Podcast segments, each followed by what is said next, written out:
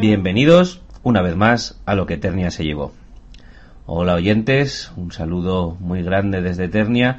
Hoy nos hemos reunido los Eternios para comentar un tema que ya teníamos pendiente hace tiempo y, que, bueno, pues dentro de una serie de, programas que hemos hecho y que supongo que seguiremos haciendo de figuras eh, literarias dentro del cine, eh, decidimos ya hace tiempo acercarnos a, otra figura muy importante, eh, nacida de la literatura, nacida de una época de gran creación, una figura que nos puede rememorar quizás el mito, eh, quizás el golem, quizás el deus ex machina, quizás la superación eh, de la muerte, quizás la fragmentación del ser humano en la cultura de su época, eh, quizás nada de eso, quizás un producto o subproducto del cine para rellenar horarios de proyección, en fin, quizás es una figura que ha sido utilizada para muchas cosas y quizás la mayoría de ellas no se parecía mucho a aquello que,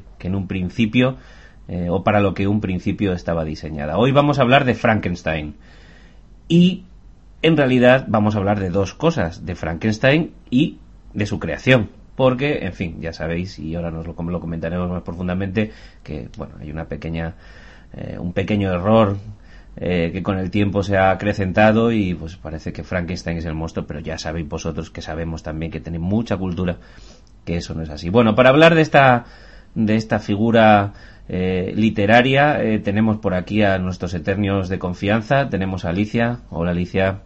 Hola, ¿qué tal? Tenemos a Yasumaro. ¿Qué tal? ¿Cómo estamos? Tenemos a Big Vega. Muy buenas, eternios. Y a nuestro amigo Necrom. Hola Necrom. Hola, buenas. Bueno, chicos, entonces, mm, como es un tema que puede ser denso o, complicado, vamos a intentar hacer una pequeña escaleta de, cómo lo vamos a, a, presentar y yo creo que, y estaréis de acuerdo conmigo, que lo primero sería ir a la literatura ir a investigar, a indagar un poquito, aunque sea, de dónde viene este personaje, qué es este personaje, cuándo se escribió, quién lo escribió, etcétera, etcétera, etcétera. Y para ello, pues evidentemente tenemos a, nuestra escritora de Eternia y nuestra escritora favorita. Así que, Alicia, mm, te cedo la palabra. Bueno, pues eh, yo soy escritora, sí, vuestra escritora favorita, me alegra saberlo en este momento, y me toca hablar de, una grandísima escritora, un clásico entre los clásicos. De hecho, Mary Shelley, a sus 18 añitos, escribe eh, una de las primeras novelas de ciencia ficción del mundo. No existía la ciencia ficción hasta, hasta Shelley. Y además es ciencia ficción de terror, puesto que, tiene un, monstruo. Como, como comentaba eh, Jarvis, el, nombre de la novela, Frankenstein, o el moderno Prometeo, no es el nombre del monstruo. Frankenstein es el doctor Víctor Frankenstein que crea un monstruo al que la propia autora jamás pone nombre. Y así como el monstruo eh, carece de, nombre, eh, la autora casi pierde el suyo por culpa de su criatura. Eh, a pesar de ser precursora de, este género, y quizá precisamente por, por haber nacido en una familia de precursores, eh, William Goldwyn, su padre, eh, fue el, creador de la ideología eh, anarquista y su madre, Mary Wollstonecraft, una de las primeras voces del feminismo, pues la pobre ha, sido tratada por la crítica en muchas ocasiones casi como un receptáculo, como un recipiente del talento de las personas que la rodeaban. Algo que además viene agravado porque, bueno, se casó con, con un poeta muy famoso, Percy Shelley, que si habéis leído algo de, poesía inglesa tiene eh, unos poemas preciosos muy relacionados con algunas de las letras de los dos. Eh, como también soy fan, podemos hablar de esto en algún otro momento. Eh, y además crea en 1815 Frankenstein en un entorno en el que no solamente estaba con su marido, sino que además pululaba por allí Lord Byron, uno de los poetas más reconocidos literariamente, que no en lo personal, dentro de su país a Frankenstein, a Mary Shelley, perdón, habéis visto, ¿no? A Mary Shelley se la conoce eh, sobre todo por Frankenstein, pero escribió muchísimo más. Escribió una novela que se llama El último hombre, una novela apocalíptica de ciencia ficción que publicó en 1826, donde se narra la historia de un mundo futurista que ha sido arrasado por una plaga. Algo súper actual que Mary Shelley escribió por primera vez, repito, en 1826. La novela tuvo unas críticas muy duras y permaneció en el anonimato pues prácticamente hasta la década de los 60, que fue cuando una parte de la crítica eh, pues trató mediante estudios, etcétera, de recuperar la figura de, Mary Shelley. Escribió Lodore, eh, que habla del poder y la responsabilidad dentro de la familia. Escribió Matilda, que cuenta la historia de la confesión de un padre sobre el amor que siente eh, hacia su hija. Las relaciones de Mary Shelley con su padre nunca fueron muy buenas. Y, tanto esta novela como la anterior tienen eh, claros tintes autobiográficos. En Matilda, además, eh, se nota mucho la admiración de, Mary por su madre, que murió de, una infección posparto unos pocos días después de que ella muriera, de que, ella naciera. Y, esto es una de las cosas que, le crea mucha angustia y muchísimo sentimiento de culpa a Mary Shelley, que está rodeada de muerte desde el momento en el que nace. Eh, escribió también Valperga, una novela histórica que habla de las aventuras de, un déspota de principios del siglo XIV, Castrucho Castracani, eh, que fue príncipe de Luca y conquistó Florencia. Eh, bueno, habla de, sus aventuras y desventuras, de su ejército. como veis, la mujer, Mary tocó muchísimos géneros y fue, dentro de lo que cabe, bastante prolífica.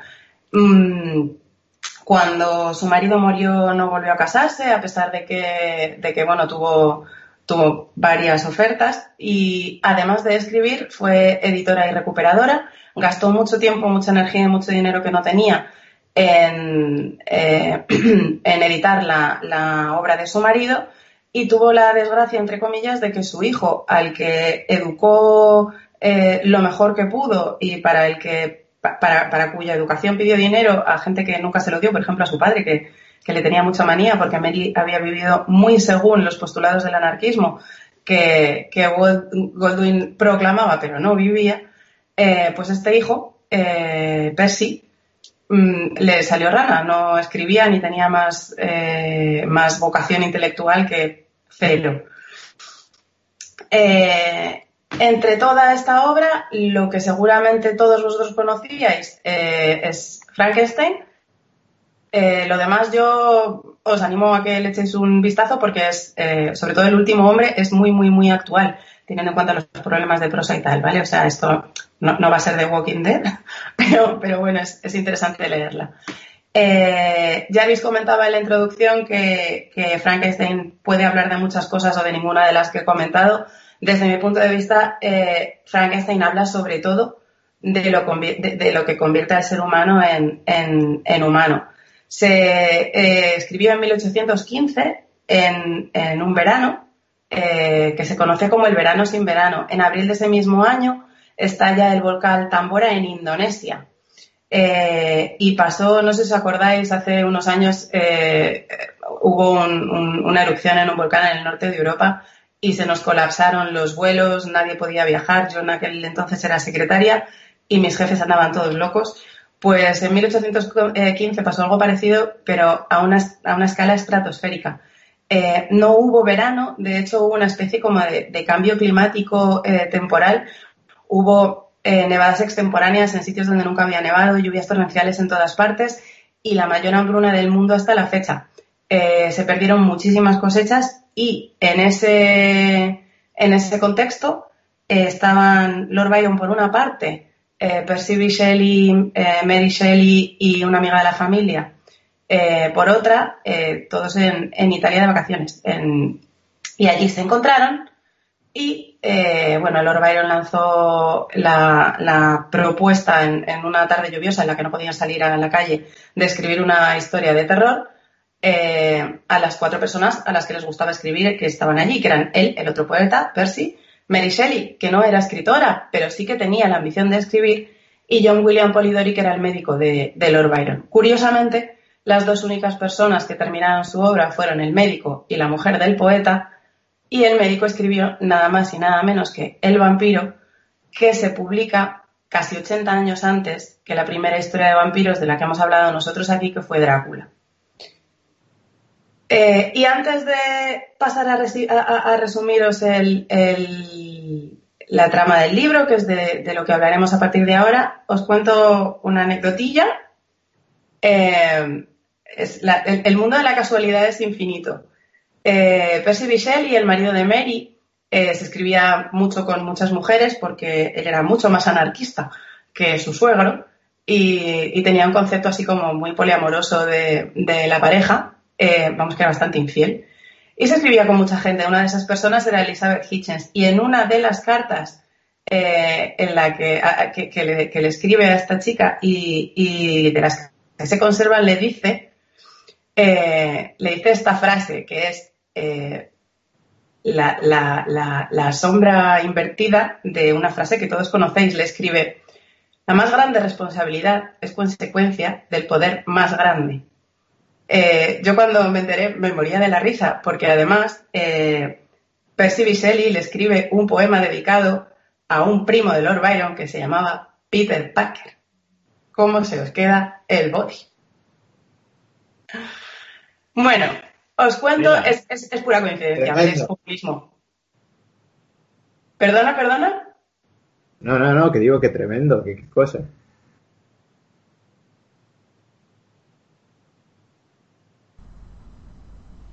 Hombre, no veo yo ahí a los de Marvel indagando para sacar estos nombres, pero sería tan bonito, ¿eh? Continúa, Alicia. Es, es, es todo pura coincidencia pero mola muchísimo. bueno, os cuento la trama de, Frankenstein para que sepamos todos lo que estamos hablando, muy rapidito, muy rapidito. Eh, la novela comienza con una serie de cartas que Robert Walton, un capitán de barco con destino al Polo Norte, le cuenta a su hermana que está en Inglaterra y en la que le relata el progreso de su peligrosa misión, que es llegar al Polo. Aunque al principio todo avanza según lo acostumbrado, pronto esta misión se ve interrumpida por mares llenos de hielo infranqueable, un poco como en la serie del terror, esta que está en Netflix y que no deberíais ver nunca. Atrapado en medio de la helada, Walton se encuentra con Víctor Frankenstein, que ha estado viajando en un trineo tirado por perros a través del hielo y aparece debilitado por el frío. Walton lo lleva a bordo del barco, lo ayuda a recuperar la salud y escucha la fantástica historia del monstruo que el propio Frankenstein dice que creó. Víctor comienza describiendo sus primeros años en Ginebra. Eh, comienza contando que tuvo una infancia muy feliz en compañía de Elizabeth Lavenza, que es su prima, en la edición de 1818, y su hermana adoptiva en la edición de 1831, porque el libro tuvo dos ediciones. Eh, la primera eh, sin, sin, reconocimiento de autoría y tuvo solo, creo que eran 500 ejemplares o algo así, y la segunda ya firmada por Mary Shelley, eh, que tuvo una edición de una tirada de 5.000 ejemplares, creo, creo, algo así. Eh, bueno, le cuenta la, infancia con su amiga Elizabeth y con su amigo Henry Clerval. Eh, más tarde, Víctor cuenta que ingresa a la Universidad de Ingolstadt para estudiar filosofía natural y química. Allí el deseo de descubrir el secreto de la vida lo consume y después de varios años de investigación se convence de que lo ha encontrado. Armado con el conocimiento que ha estado buscando durante mucho tiempo, Víctor pasa meses creando una criatura con partes de cadáveres. Una noche, en completo secreto, da por fin vida a esta creación. Sin embargo, cuando ve la monstruosidad que ha creado, se horroriza. Eh, se va a dormir, porque no se horroriza tanto como para perder el sueño, eh, pero pasa la noche un poco mal. Eh, tiene pesadillas en las que el espectro del monstruo se cierra sobre él.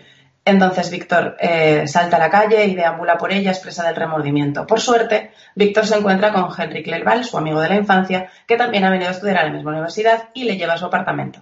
Aunque el monstruo se ha ido de la casa, Víctor cae en una enfermedad febril. Lo de las enfermedades febriles es muy propio de la época. Asqueado por su horrible acto, Víctor se prepara para regresar a Ginebra, a su familia, para recuperar la salud perdida. Justo antes de partir de Ingolstadt, recibe una carta de su padre informándole de que su hermano menor, William, ha sido asesinado. Apenado por el hecho, Víctor se apresura a llegar a casa.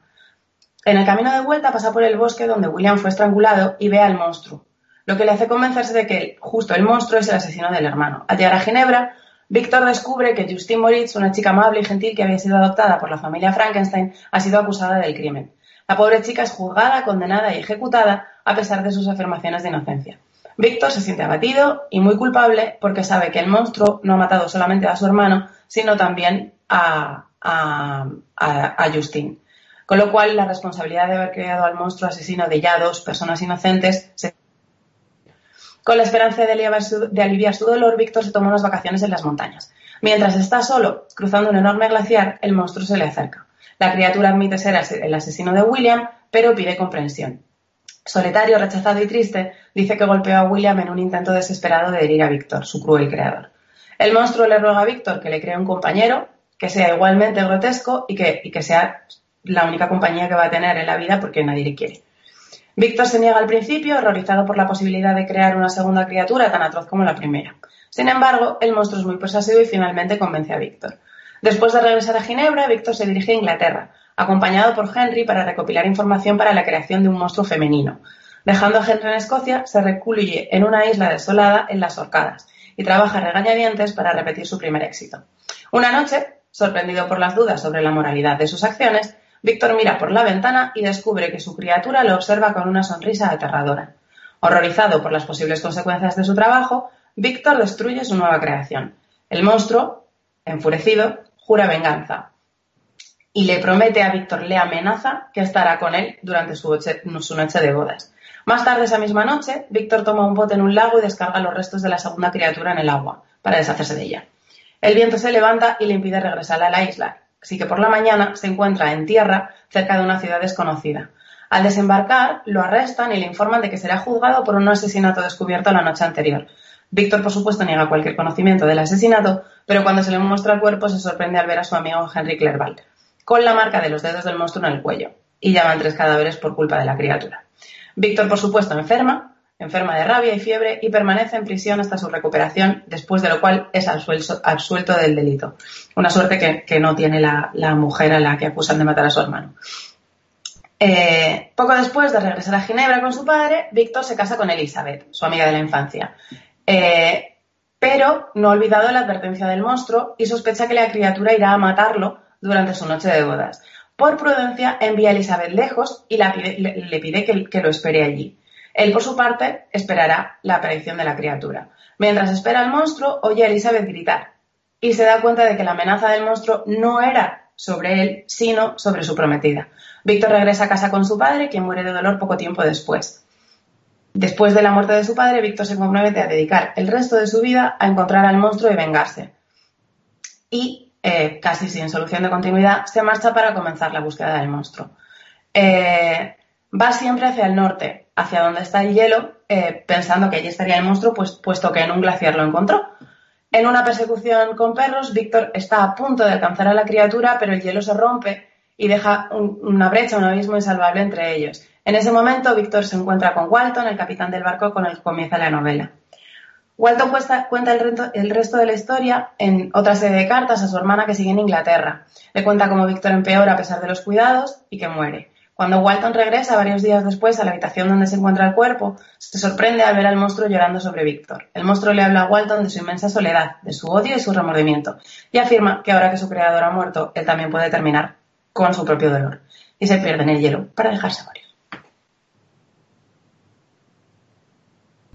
Bueno, hay, hay muchas cositas aquí, ¿eh? Muy interesante todo esto que nos has contado. Eh, a mí me gustaría reflexionar un poco, porque toda esta, toda esta historia, desde, desde la vida de la escritora, de su marido, su marido que ya ha salido aquí en Eternia, eh, por lo menos mínimo, mínimo dos veces ya, si yo no recuerdo mal, eh, se cita un poema, un poema de él en Alien Covenant, que la tratamos aquí en su momento, y eh, evidentemente Watchmen ha salido unas cuantas veces y todo el mundo conoce a Ozymandias. No vamos a entrar aquí en historia de Egipto, ni de dónde proviene ese, ese poema original. En fin, no vamos a entrar ni vamos a enrollarnos. Pero a lo que yo quería eh, referirme es al concepto de el mito en sí como palabra y significado está alrededor de toda esta creación y toda esta historia eh, de una manera o con una impronta muy, muy, muy, muy fuerte. Eh, me explico, me explico. Em, o al menos de mi punto de vista, a ver qué os parece a vosotros, chicos.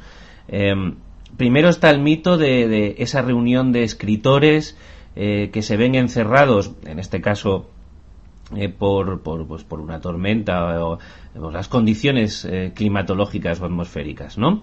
Y como están recluidos, pues eh, bueno, pues deciden escribir y luego mostrarse entre ellos sus creaciones, en fin, podríamos decir que es un poco a ver que la tiene más larga o más gorda, pero eh, lo que importa es ese concepto, ¿no? Ese mito de, de una comuna, de un grupo de personas que se reúnen para, eh, alentados por el talento de los demás y eh, también incluso desde un punto de vista competitivo, mejorar o trabajar más concentrados en, la creación de sus propios proyectos.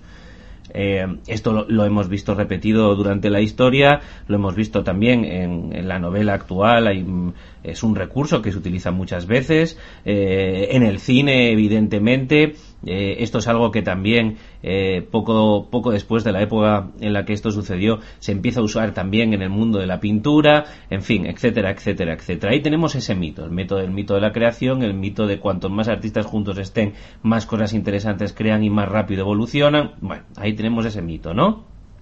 Más allá de que evidentemente el sitio donde esto sucedió, los personajes que estaban allí, como Lord Byron, que al fin y al cabo es un personaje eh, extrapolable a la cultura mundial y es un personaje con, una vida cuanto menos fascinante, eh, pero bueno, vamos a dejar esa parte ahí. Ahora vamos a qué surgió de esa reunión. Eh, pues como muy bien nos ha contado Alicia, surgieron dos de los grandes mitos, dos de los grandes personajes de la, de la literatura y de la cultura de ficción y fantasía, como es Drácula y como es el monstruo de Frankenstein. Em, eh, demasiada casualidad, ¿no? Es como, mm, mira, como muestra un botón de que esto de juntarnos funciona y aquí tenemos, toma, más mito.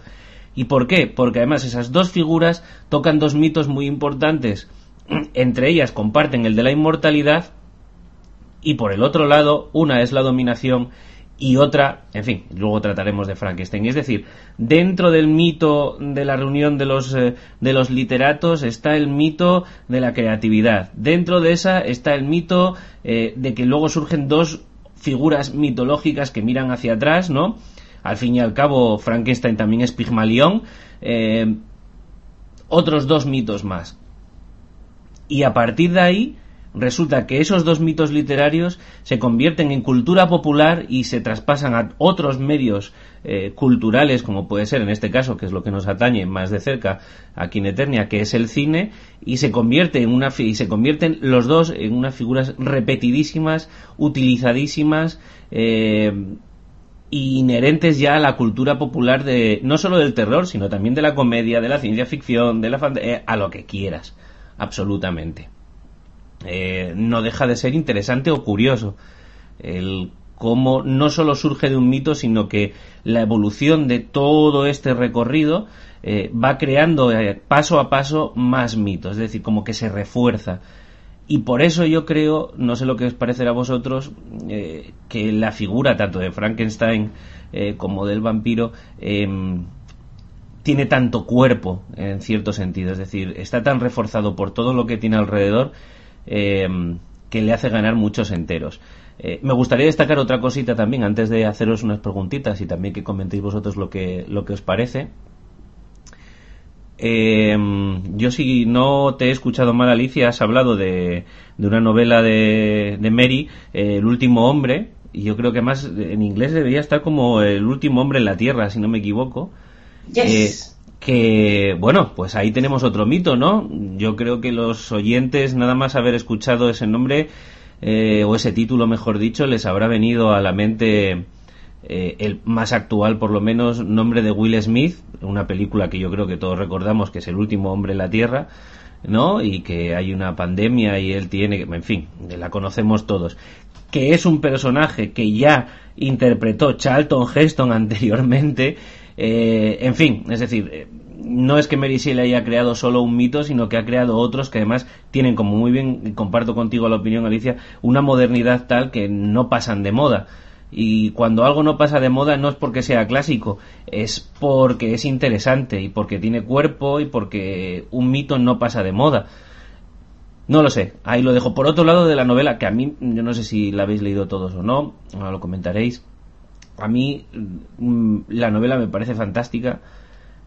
Siempre, siempre, siempre me ha parecido que... Mm, eh, a ver cómo decirlo. Víctor Frankenstein siempre me pareció un poco tonto. ¿vale? Un poco, me falta una, una patatina el kilo que se dice en mi tierra. No sé si me entendéis. Es que el muchacho tiene menos luces. Nos ha hecho Alicia el resumen. Ahí cuando dice, no, pues me amenaza el monstruo, ya ha matado a mi amigo, ha matado no sé quién, y la noche de boda voy. Ah, pues mira, me voy a quedar yo solo y mando a, mi mujer a la otra habitación. Si le estás invitando a que la mate, sí que está matando a toda la gente que hay a tu alrededor, tú eres tonto. Siempre que la he leído me ha indignado un poquito eso. Pero bueno, ahí quería dejar eso. Yo sí recomiendo mucho la, la novela. Em, ¿Qué es para vosotros Frankenstein? ¿Cuál es la primera vez que llegó Frankenstein a vuestra vida? ¿Cuál es vuestra peli favorita de Frankenstein? Eh, Frankenstein y otros monstruos. En fin, no me hagáis caso, estoy haciendo un, un guiño, un guiño amanece que no es poco. Comentadnos un poquito todo esto, chicos. Eh, Necrom. Bueno, pues en mi caso, mi primer contacto con Frankenstein, eh, quien me conozca ya se puede imaginar por dónde es y es con la pandilla alucinante. Eh, esa, vamos, esa película que trata al monstruo de Frankenstein de, eh, de una manera súper entrañable, eh, haciéndose amigo de ese peluche, el señor Scraps, pues me encanta, ¿no? Con referencias a, a la película clásica, mediante una máscara. Y, bueno, ya he hablado muchas veces de la película, así que no, voy a decir nada más de ella, pero ese fue mi contacto con, Frankenstein. Luego, claro, los siguientes contactos que ya fueron los Frankenstein de la Universal, de la Hammer y más tarde el de Kenneth Branagh, pues te das cuenta que Frankenstein no es ese tipo bonachón. Pero claro, como yo tenía ya dentro de mí esa idea del Frankenstein bonachón, no podía dejar de pensar que en todos los casos, eh, especialmente en el de la Universal, Frankenstein sí que era ese tipo bonachón. Lo que pasa es que, pues, pues, pues eso, ¿no? Lo que se suele decir que de tan bueno, de tan bueno que se pasa para tonto, ¿no?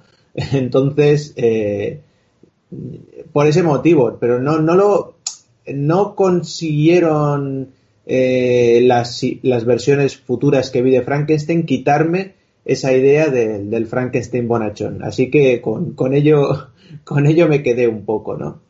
Eh, y bueno, y luego pues ya imagino que hablaremos alguna cosa más cuando surjan los otros temas, pero, pero esto es un poco lo que es para mí Frankenstein, ¿no? El, amigo del señor Scraps. Yo, que os lo he preguntado, pero no lo he dicho, el primer recuerdo que tengo es el marido de la familia Monster. Ahí es la primera vez que yo vi un Frankenstein, también un bonachón, un tipo bueno, majo, en fin, eh, eso sí, muy grande, con la cabeza muy rara. Nunca entendí muy bien por qué cuando coges el cerebro de uno y lo adaptas se queda el, el cráneo se queda cuadrado. Es algo que nunca llegué a entender, ni lo de los tornillos, pero bueno, ya hablaremos de ello. Eh, Yasumaro, ¿tú qué dices de todo esto? Dime, ¿no son tornillos? No son tornillos. No, son eh, los. ¿Cómo se llaman? Bornes. son bornes. Ah, son bornes. Ah, amigo. Electrodo. Ah, sí.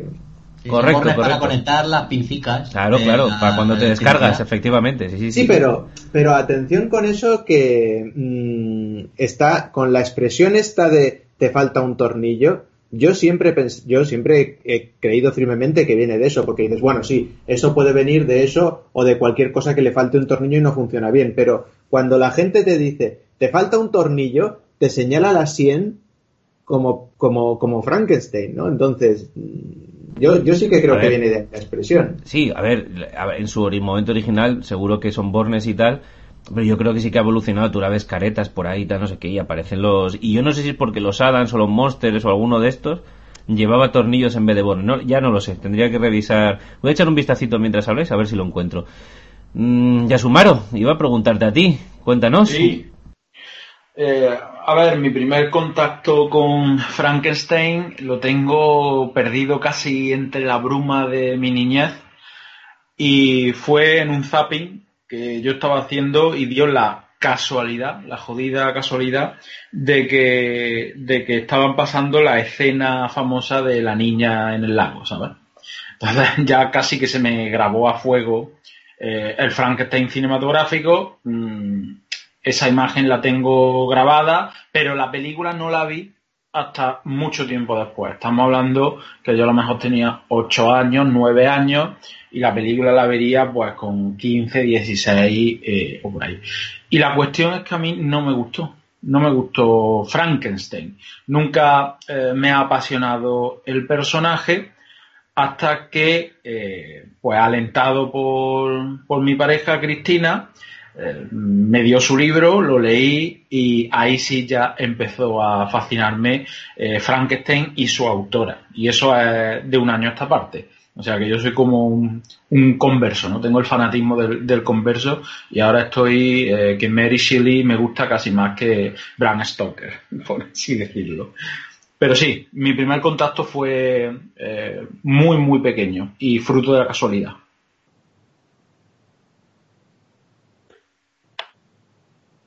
Big Vega.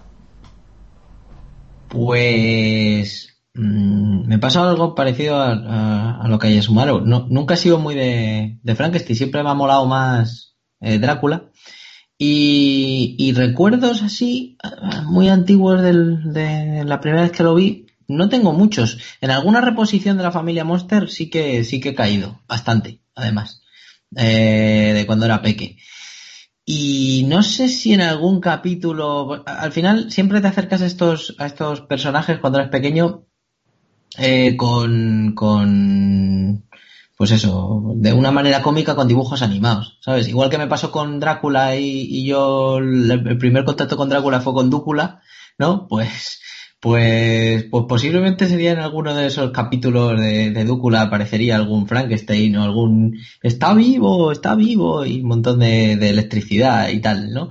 Em, y Frankenstein para, para, para mí, no solo para mí, sino para, para todo el mundo al final, eh, pues es, es, tan básico como Drácula. O sea, un personaje al que se le puede mm, dar la vuelta, retorcer, doblar, eh, en su historia tantas veces y sigue vigente y te sacan una película de Frankenstein out of the blue mm, algún año, ¿sabes? Como esta última que hicieron de Víctor Frankenstein con bueno, con diversos resultados, ¿no?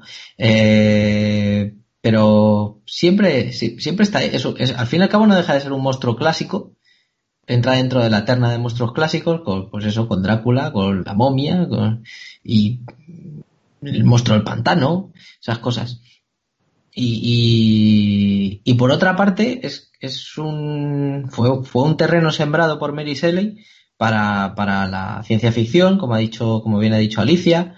Eh, joder, estamos hartos de ver todos esos cachivaches eléctricos. Eh, a mí me hace mucha gracia esas bobinas con electricidad, esas ruedas, eh, toda esa parafernalia, la hemos visto luego en, en mogollón de pelis, ya con temática Frankenstein o sin temática Frankenstein, pero llegó una época en la que cuando querías hacer un experimento o querías hacer algo así como medio mm, científico rozando lo paranormal, ¿no? O algún avance muy científico, o la, o la máquina del tiempo, sin ir más lejos. Eh, al final, montabas la hostia ahí eh, con mogollón de engranajes, mogollón de, electricidad y, todo súper grande, como un ordenador de los, de los antiguos.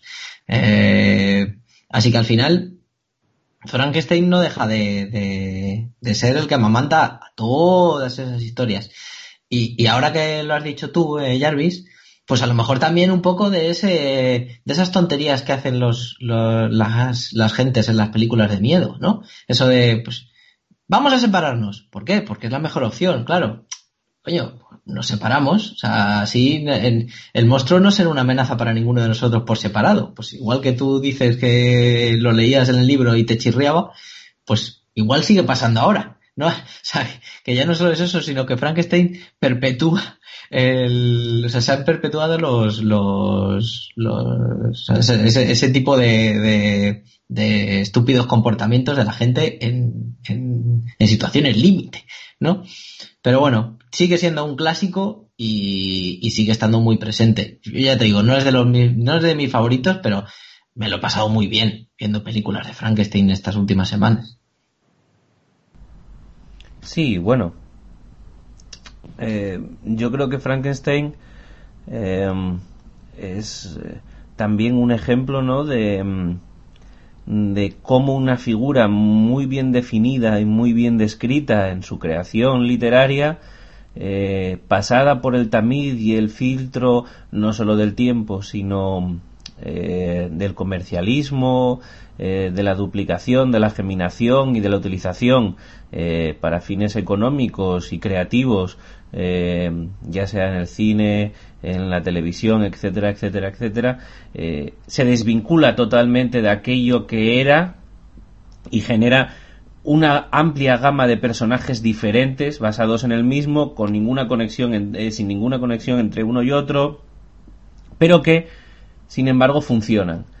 Y que funcionan yo creo más bien no porque el producto final presentado eh, sea una maravilla sino eh, más bien porque los cimientos básicos que sustentan y hacen que todas esas opciones diferentes tengan algo en común, eh, son unos cimientos muy fuertes, unos cimientos literarios, unos cimientos del nacimiento de la novela gótica, eh, son unos cimientos basados en el miedo a la muerte, la lucha contra el tiempo, la plasmación en nuestras creaciones, no de lo mejor de nosotros, sino de lo peor, que no deja de ser también un concepto absolutamente romántico. En realidad llevo un rato nada más que soltando exabruptos románticos por mi boca, eh, el miedo a la muerte, las tormentas, el goticismo, la vuelta a lo antiguo, el miedo a plasmar lo peor y no lo mejor, eh, una amplia cultura siempre mm, relacionada con la ciencia y, las y los nuevos conocimientos, la libertad de decisión de la mujer, etcétera, etcétera, etcétera. Mm, se podría decir que es un pastiche, ¿no? Porque no deja de serlo y quizás desde ese punto de vista el personaje de, del vampiro es más interesante.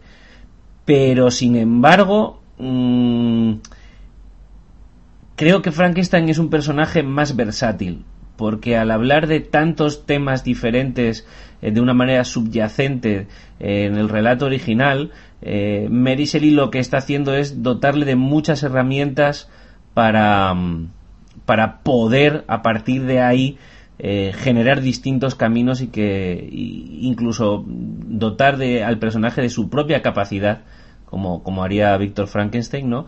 Para elegir en cada momento cuál es el camino que al personaje le va mejor para subsistir.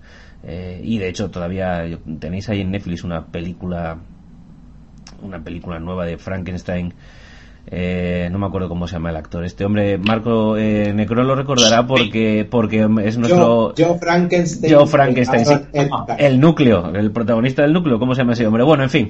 Aaron, Aaron. efectivamente, Aaron, efectivamente. Pero, pero Sean Bean también ha rodado algo de Frankenstein. Sí, sí, sí, sí, sí, sí, sí.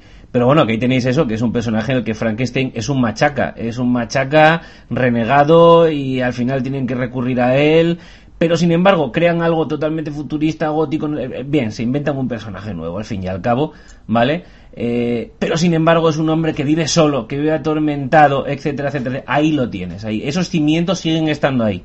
Aunque sea de refilón y no importe mucho, pero tienen que estar ahí. Aunque la película sea una basura terrible, pero están ahí. ¿Por qué? Porque hay parte de este personaje que si lo desligas de ello no va a ningún sitio.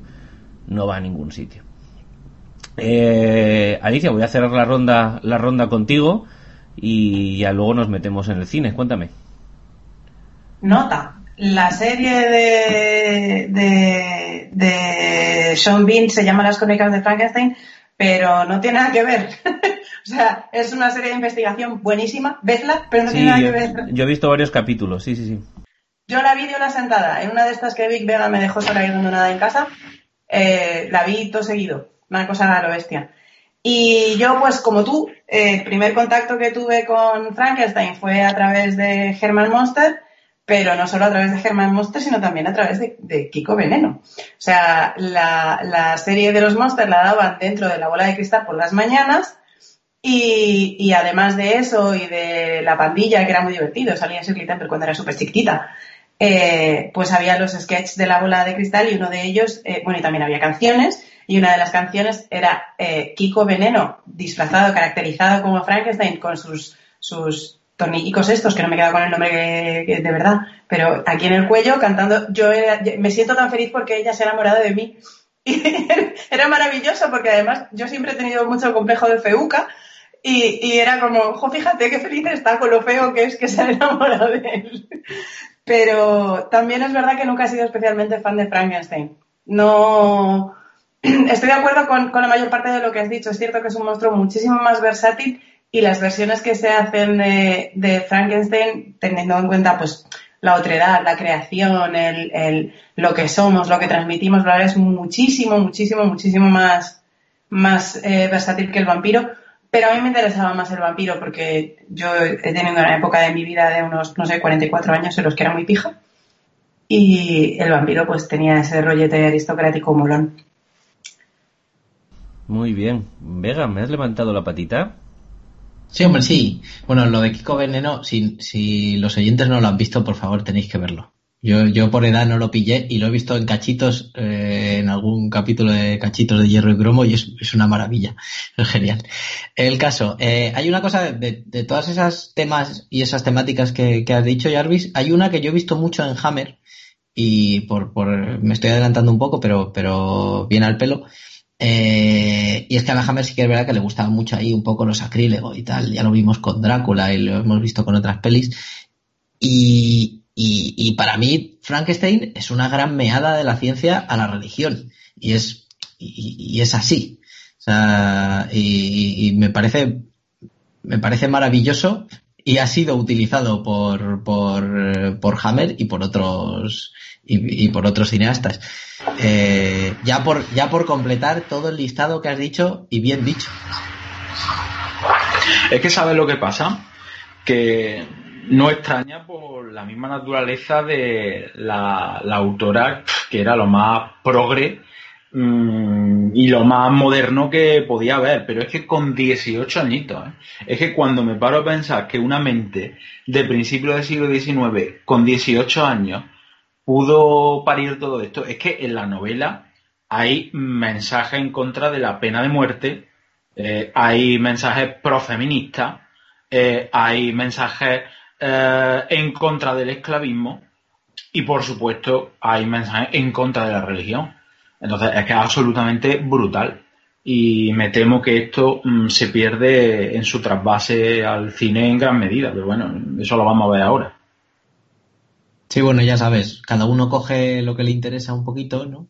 Y, y lo, y, lo, y lo, le hace una bolita, luego lo, lo saca, es, lo típico. Pues decía yo lo de la Hammer y, los acrílegos, porque a ellos les mm. molaba ese rollo y decían, mira, vamos a coger un poco de por aquí, cogemos un cura, le metemos, nos lo cargamos. Pero del feminismo solo cogieron los pechotes y los escotes. no, sí, eso, eso no, puede, no, no, se, no se puede hablar.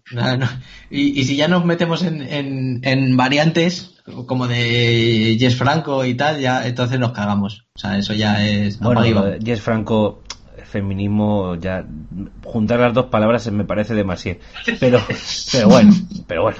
Eh, a ver, yo, a ver, no es que yo quiera decir que Mary Shelley no era una mujer inteligente, que lo era y mucho, ¿eh? No me malinterpretéis. Pero también hay que entender eh, que la media de vida en aquella época era muy diferente.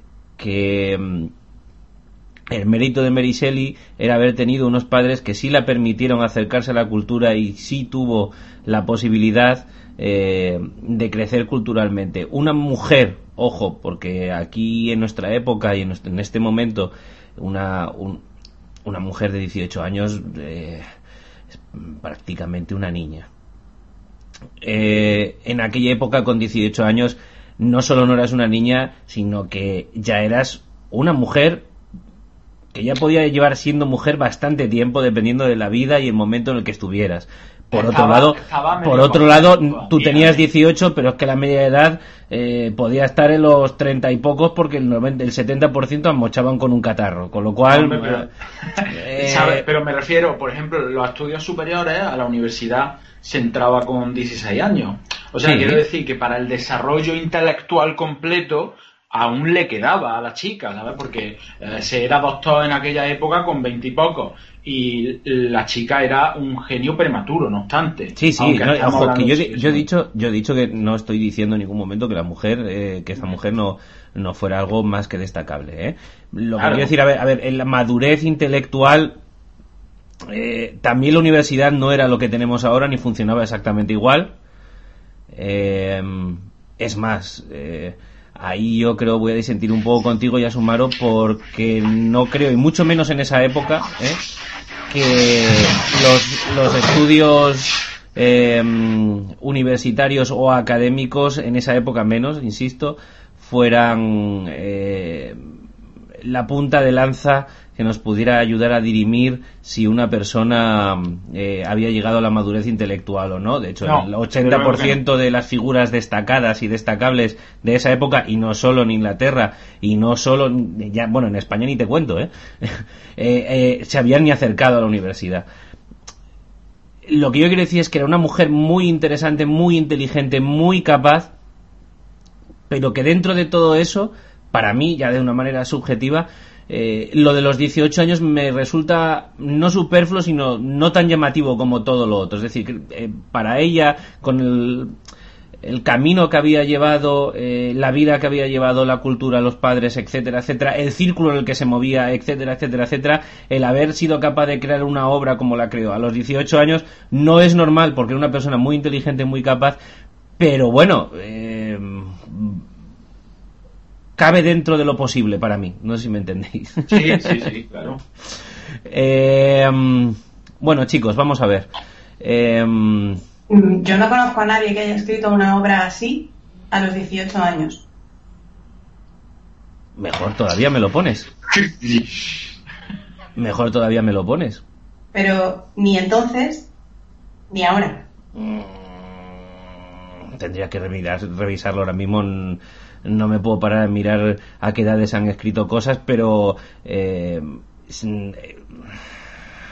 eh, tendría que revisarlo, pero aún así, eh, si a ver, Álvaro, si ha habido 18 años, la chica era lo primero que escribía. Que sí, que sí. Bueno, eso de lo primero que eso de lo eso de lo a ver, a ver, una cosa, una cosa, una lo primero que escribe siempre es caca, siempre. Ya, bueno, escúchame, pero tenemos que dirimir una cosa.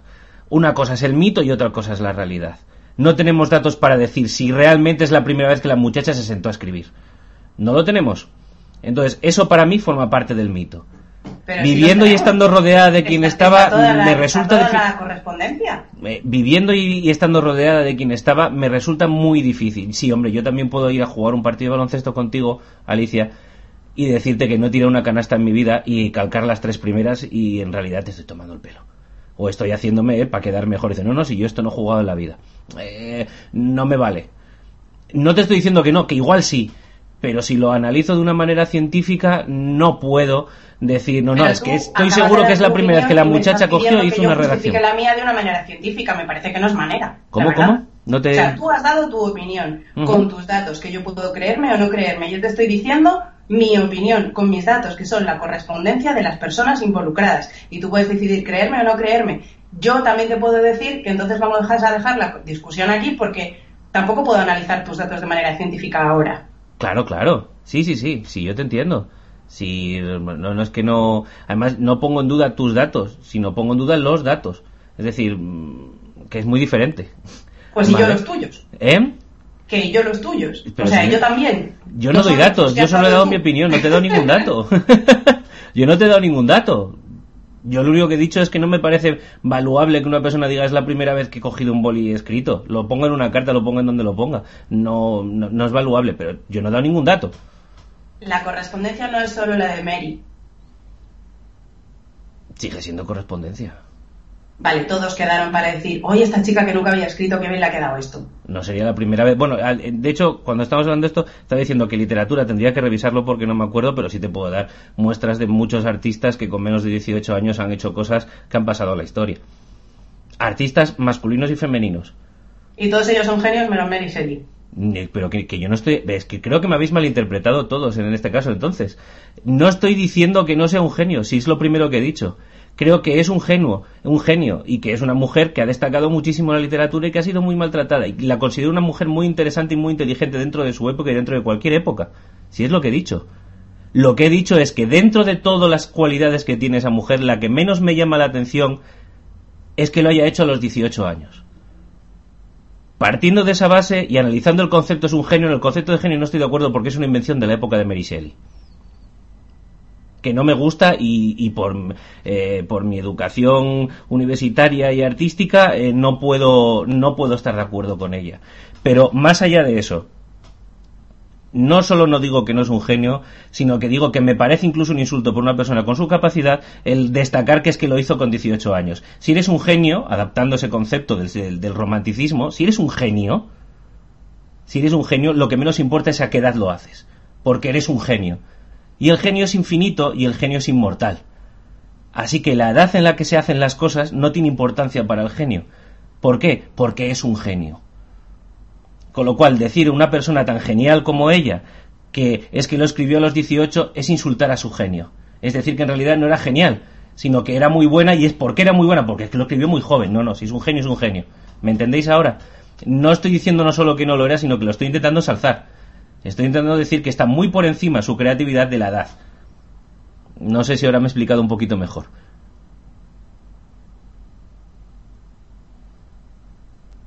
A mí la explicación no me gusta porque no me gusta la matización inicial que has hecho, sin más. Bueno, pues nada, en fin. Em, ya lo debatiremos. Eh, a ver, que nos descentramos, chicos. Eh, vamos a empezar a analizar el cine. Entonces, eh, hemos intentado, y esto se lo digo a los oyentes y a vosotros, em, veamos, hemos intentado seccionar un poquito eh, las distintas interpretaciones y producciones de, de la temática de Frankenstein en el cine y las hemos dividido un poquito entre los eternios. Así que si queréis, vamos a empezar contigo mismo, Big Vega. Conmigo.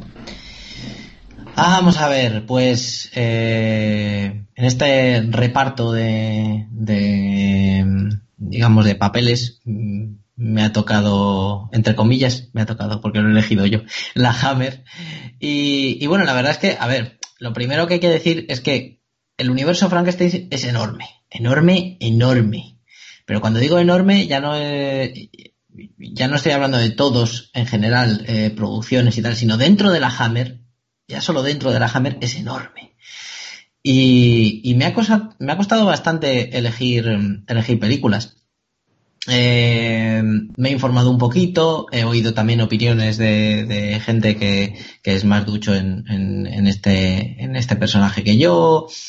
Y, bueno, y me he decantado por empezar eh, este análisis de, de películas por La maldición de Frankenstein, de 1957, dirigida por nuestro queridísimo Terence Fisher que le conoceréis de, otras superproducciones Hammer. Eh, la cosa está en que eh, la Hammer quería impresionar la película del 31, la de Universal. Ya, ya nos hablará luego alguien, alguien de ella.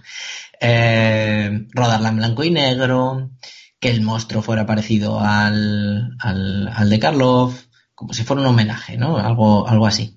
La cosa está en que, por recomendación de la Universal, guiño guiño, eh, Hammer decidió revolucionar bastante la historia. Y ojo, que lo del guiño es porque realmente fue una recomendación y no una amenaza. No una amenaza de demanda, ¿no? Porque, según tengo entendido, las relaciones entre Hammer y, Universal no eran, no eran nada malas. Con lo cual, pues, pues, miel sobre hojuelas. Y para empezar, estos cambios, lo primero es que se rodaría en color. Y esto he estado investigando y si alguno de vosotros recuerda otra o lo ha leído en algún sitio, mm, que me, que me, que me corrija, pero creo que es la primera película de terror en color de la Hammer, de la, de la historia. Además, el monstruo, pues como ya hemos dicho, tenía que ser muy diferente al de Karloff, ¿no? Y, y en esto Universal sí que hizo mucho, mucho hincapié. O sea, eso, eso era bastante importante para ellos. Mm, la historia está contada en flashback, de una celda en la que pues, se encuentra el doctor Frankenstein. El doctor es visitado por un sacerdote que, que bueno, para, para, para escucharle porque va a ser, va a ser ajusticiado el doctor Frankenstein. En este flashback, pues vamos a repasar la vida del doctor desde la muerte de su madre, cómo pasa a tener como tutor a un gran científico que se llama Paul Krempe. Eh, con él, pues va, a investigar a la larga sobre la creación de la vida y van a hacer experimentos, vamos, va a ser como su, tutor, maestro, todo en uno, ¿no? Con el tiempo, Frankenstein, pues quiere crear al humano perfecto, es lo que choca con, con Krempe, que, que bueno, le gustaba mucho eso experimentar y ver las cosas y tal, pero, pero ya esas ideas de pinza, pues como que no las llevaba bien. ¿no? Eh, de esta manera, pues Frankenstein llegará a robar partes de cadáveres, eh, asesinar a un eminente científico para conseguir su cerebro y crear una criatura eh, perfecta, ¿no? Eh, va haciendo como un puzzle, ¿no? Y esta criatura al final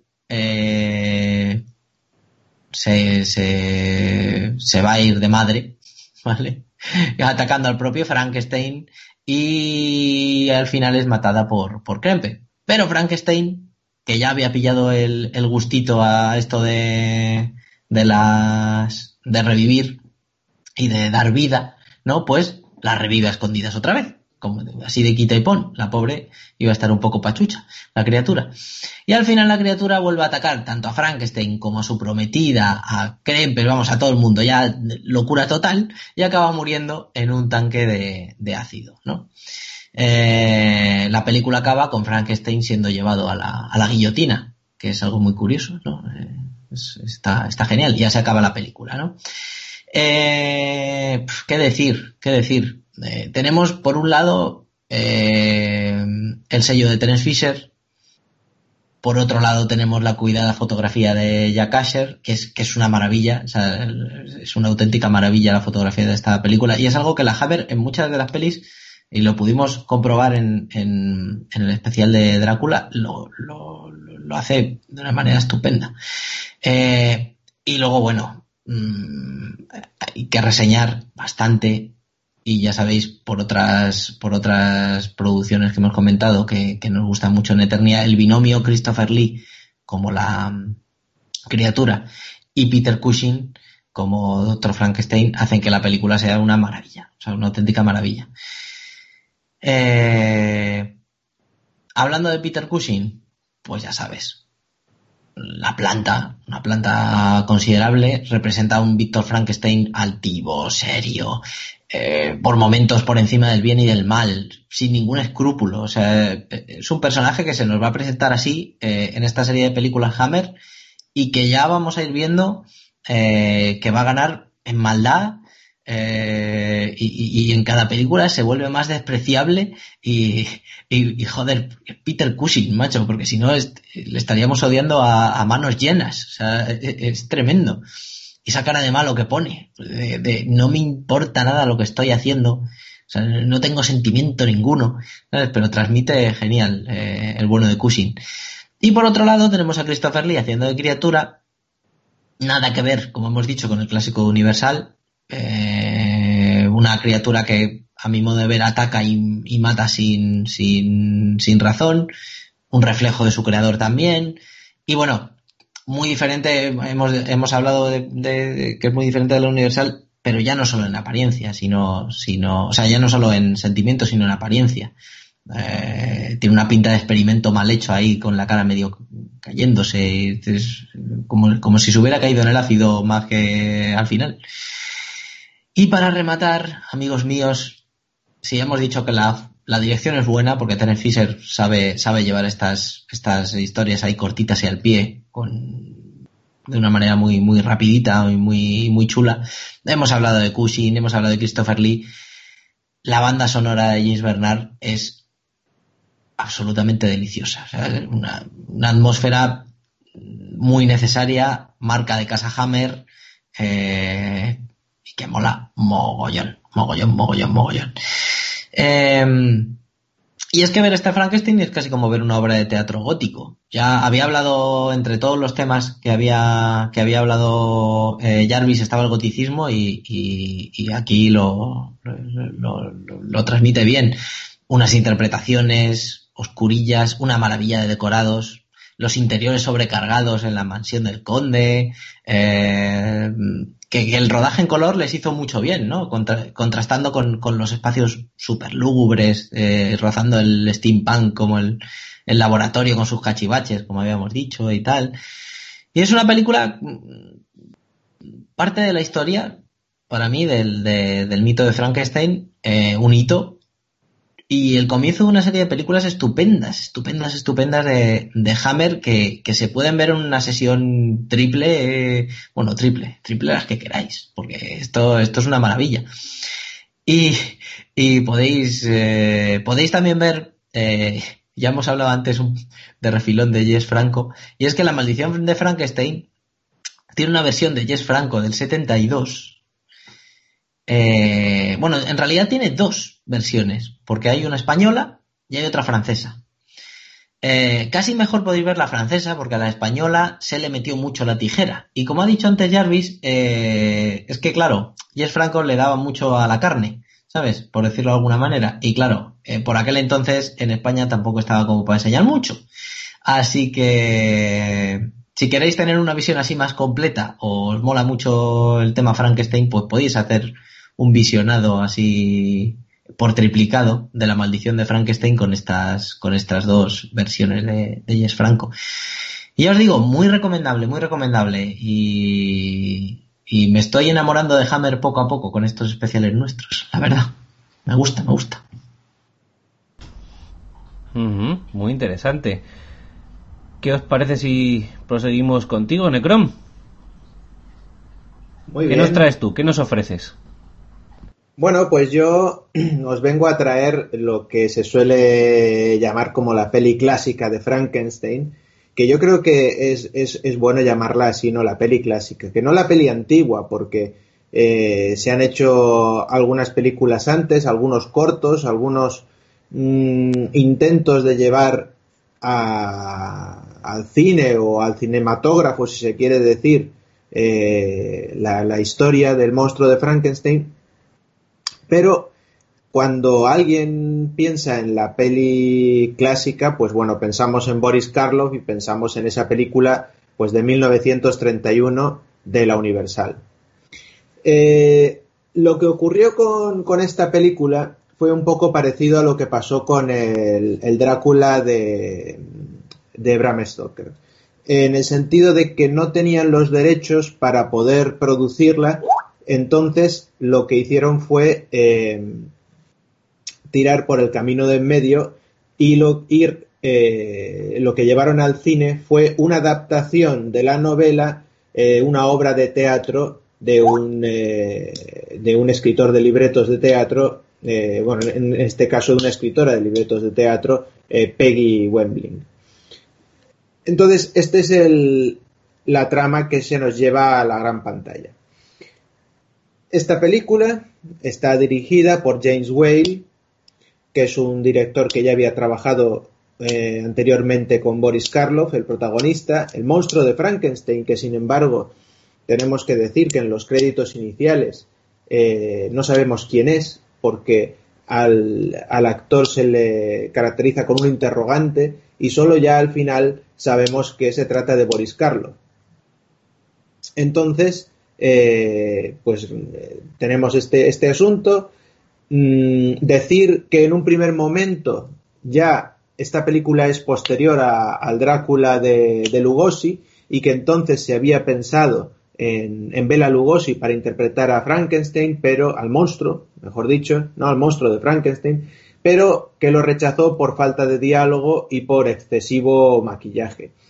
Además, habría que ver que, bueno, Bela Lugosi no era, no era pequeño, pero habría que haberle añadido unas alzas inclusive mayores, cosa que con Boris Karloff se pudo solucionar bastante bien, ya que es un actor bastante alto y sobre todo más todavía si lo comparamos con Lugosi. Como digo, finalmente se eligió a Boris Karloff para interpretar al monstruo y bueno, el resto de, protagonistas eh, pues corrieron a manos de, eh, Colin Clive, eh, el caso del doctor, eh, Mae Clark, el caso de la, amante Elizabeth, ¿no? la, novia, y me interesa especialmente el papel de Fritz, que vendría a ser el, Igor, ¿no? El, jorobado, el, quien, quien, le ayuda a crear al doctor, al monstruo de Frankenstein, eh, al doctor, que está interpretado por eh, Dwight Fry. Y me interesa especialmente mencionar el, personaje de Fritz porque en realidad, pese a que estamos un poco, no, no, no se descubre nada en esta película, ¿no? Es siempre, es lo mismo que se ha contado, eh, ha contado Vega de las películas de la Hammer, lo mismo ha contado Alicia a, raíz del libro. El monstruo creado a partir de cadáveres, el,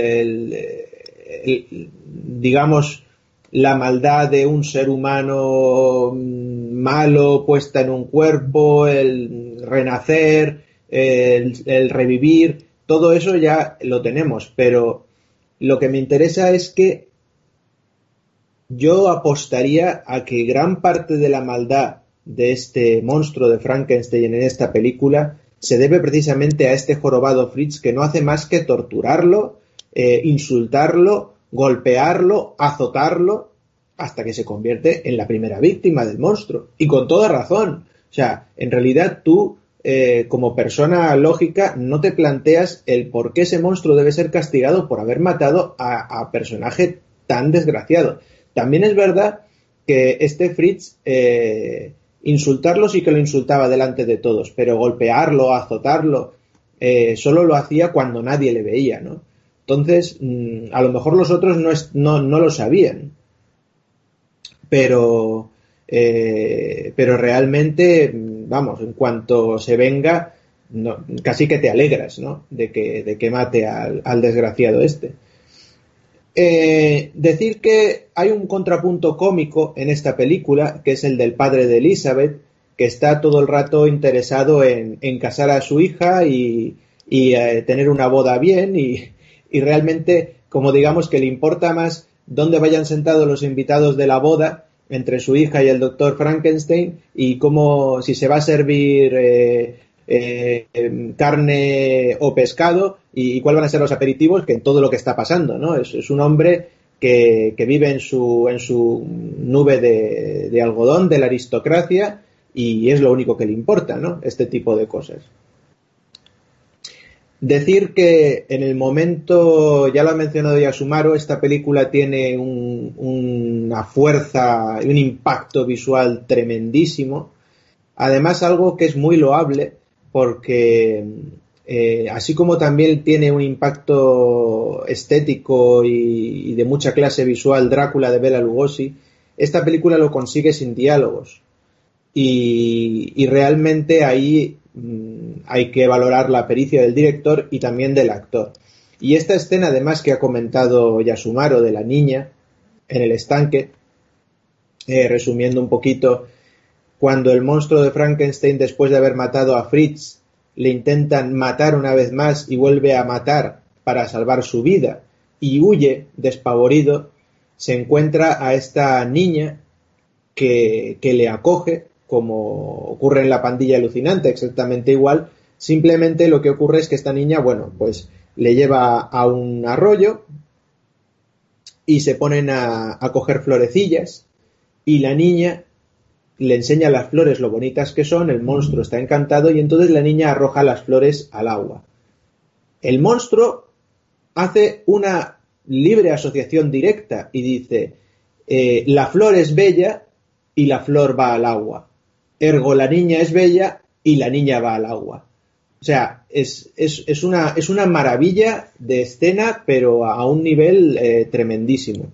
Y, debemos esta, esta gracia, ¿no? A, esta maravilla, a esta película de los eh, luego, lo que sigue pasando, bueno, ya, ya sabemos cuál es el argumento, ya sabemos qué, qué va a pasar después. Eh, en el sentido del monstruo sigue su avance, eh, existe este asunto con la boda del doctor, el ataque a Elizabeth, que en este caso no, no es tan trágico como, como, podría serlo en otras versiones posteriores o en el propio libro. Y ese, ese, esa otra escena que hay que rescatar de esta película clásica, que también yo creo que ha, ha pasado al imaginario de todas las películas de monstruos y de terror, que es esa turba de gente persiguiendo al monstruo con, con, con, tridentes, con antorchas, ¿no? Eso de cogemos las antorchas y vamos. Yo creo que cuando alguien oye esa frase, inmediatamente le viene a la mente la, persecución al monstruo de Frankenstein. Esta este forma de ocultarse en ese viejo molino, que, yo creo que no deja de ser un guiño más a, ese paso entre la industrialización y, y la, la, industria antigua, ¿no? Que era el molino, en ese sentido, ¿no? ¿Cuál era, qué era, cuál era la fábrica de, la edad antigua? ¿Cuál era el, el, el, el, gran prodigio? Pues era la rueda, era la rueca del molino, las aspas, ¿no? Y cómo se, ante esa vieja industria se antepone la nueva industria, ¿no? La electricidad, eh, la ciencia, la química, la alquimia moderna que supone la creación de Frankenstein, ¿no? Entonces, cómo la nueva industria se refugia en la vieja industria, me parece también un, eh, un, un, punto muy interesante y muy estético que consigue captar muy bien esta película. Y como muchas veces ocurre, y también ocurría en la de Drácula, en estas películas de monstruos clásicos, no vemos un gran enfrentamiento entre el bien y el mal, no vemos eh, un, combate épico entre el héroe y el monstruo, simplemente, mmm, tal como la vida misma, eh, ocurren una serie de cosas, en este caso es la, turba que ataca al molino y lo incendia y se presupone que con eso acabó todo. Y realmente no se le presta ninguna, ninguna atención al monstruo, sino que casi que como que en ese momento deja de, tener protagonismo y, a otra cosa mariposa, ¿no? Así que me parece una película bastante interesante, pese a que se desvía de, la novela, pese a que tiene esos puntos, como digo, cómicos, pese a que eh, deforma los personajes que, había creado Shelley, sí que me parece que aporta una, una serie de escenas con una fuerza visual y un impacto eh, cinematográfico tan grande que ha condicionado a todo el cine de, terror de monstruos y, si me apuráis también, de serial killers y de slashers de, pues, de esta época, del 31 en adelante. Me parece muy interesante esa aportación que has hecho, Necrom. Eh, me refiero a ese concepto ¿no? de, de la ciencia del presente y la ciencia del pasado y, me parece muy interesante. No había caído en ello, pero claro, aquí tenemos otro concepto también, ¿no? Muy, muy de, de, su época. Hablo del personaje en sí, que es pues ese miedo a, a lo nuevo, ese me, eh, la ciencia nueva esta. Eh, lo que nos trae puede ser algo muy malo, ¿no? no lo sé, no había caído y me parece muy interesante. Eh, chicos, si queréis ya que nos ha presentado tanto Necron como Vega eh, dos, dos, caras de la misma moneda, ¿no? Si queréis, eh, hacemos una vueltita aquí y opinamos un poquito de lo que nos parecen estas, estas, dos, estas dos caras. ¿Cuál es la más eh, etérea? Eh, ¿Cuál es la más carnal? ¿Cuál os gusta más? Eh, qué tipo de enfoque os llama más la atención, etcétera, etcétera, etcétera. Alicia, ¿te parece que empecemos por ti? Uh, la de nuevo. Yo tengo, tengo para las dos. me gusta mucho la de. Eh, bueno, me, me, gusta, me lo he pasado bomba viéndolas todas, porque además la mayoría ya las había visto, pero muy de, muy, de, muy peque, y no, recordaba grandes cosas y cosas no tan grandes. En la clásica, eh, no sé si os habéis fijado en los títulos de crédito, pero además de, eh, de poner la interrogación al personaje de, de Karloff, a la criatura, en, en los créditos eh, no dicen basado en los personajes o en la obra de teatro bla bla bla, bla de Mary Shelley. No, no, no.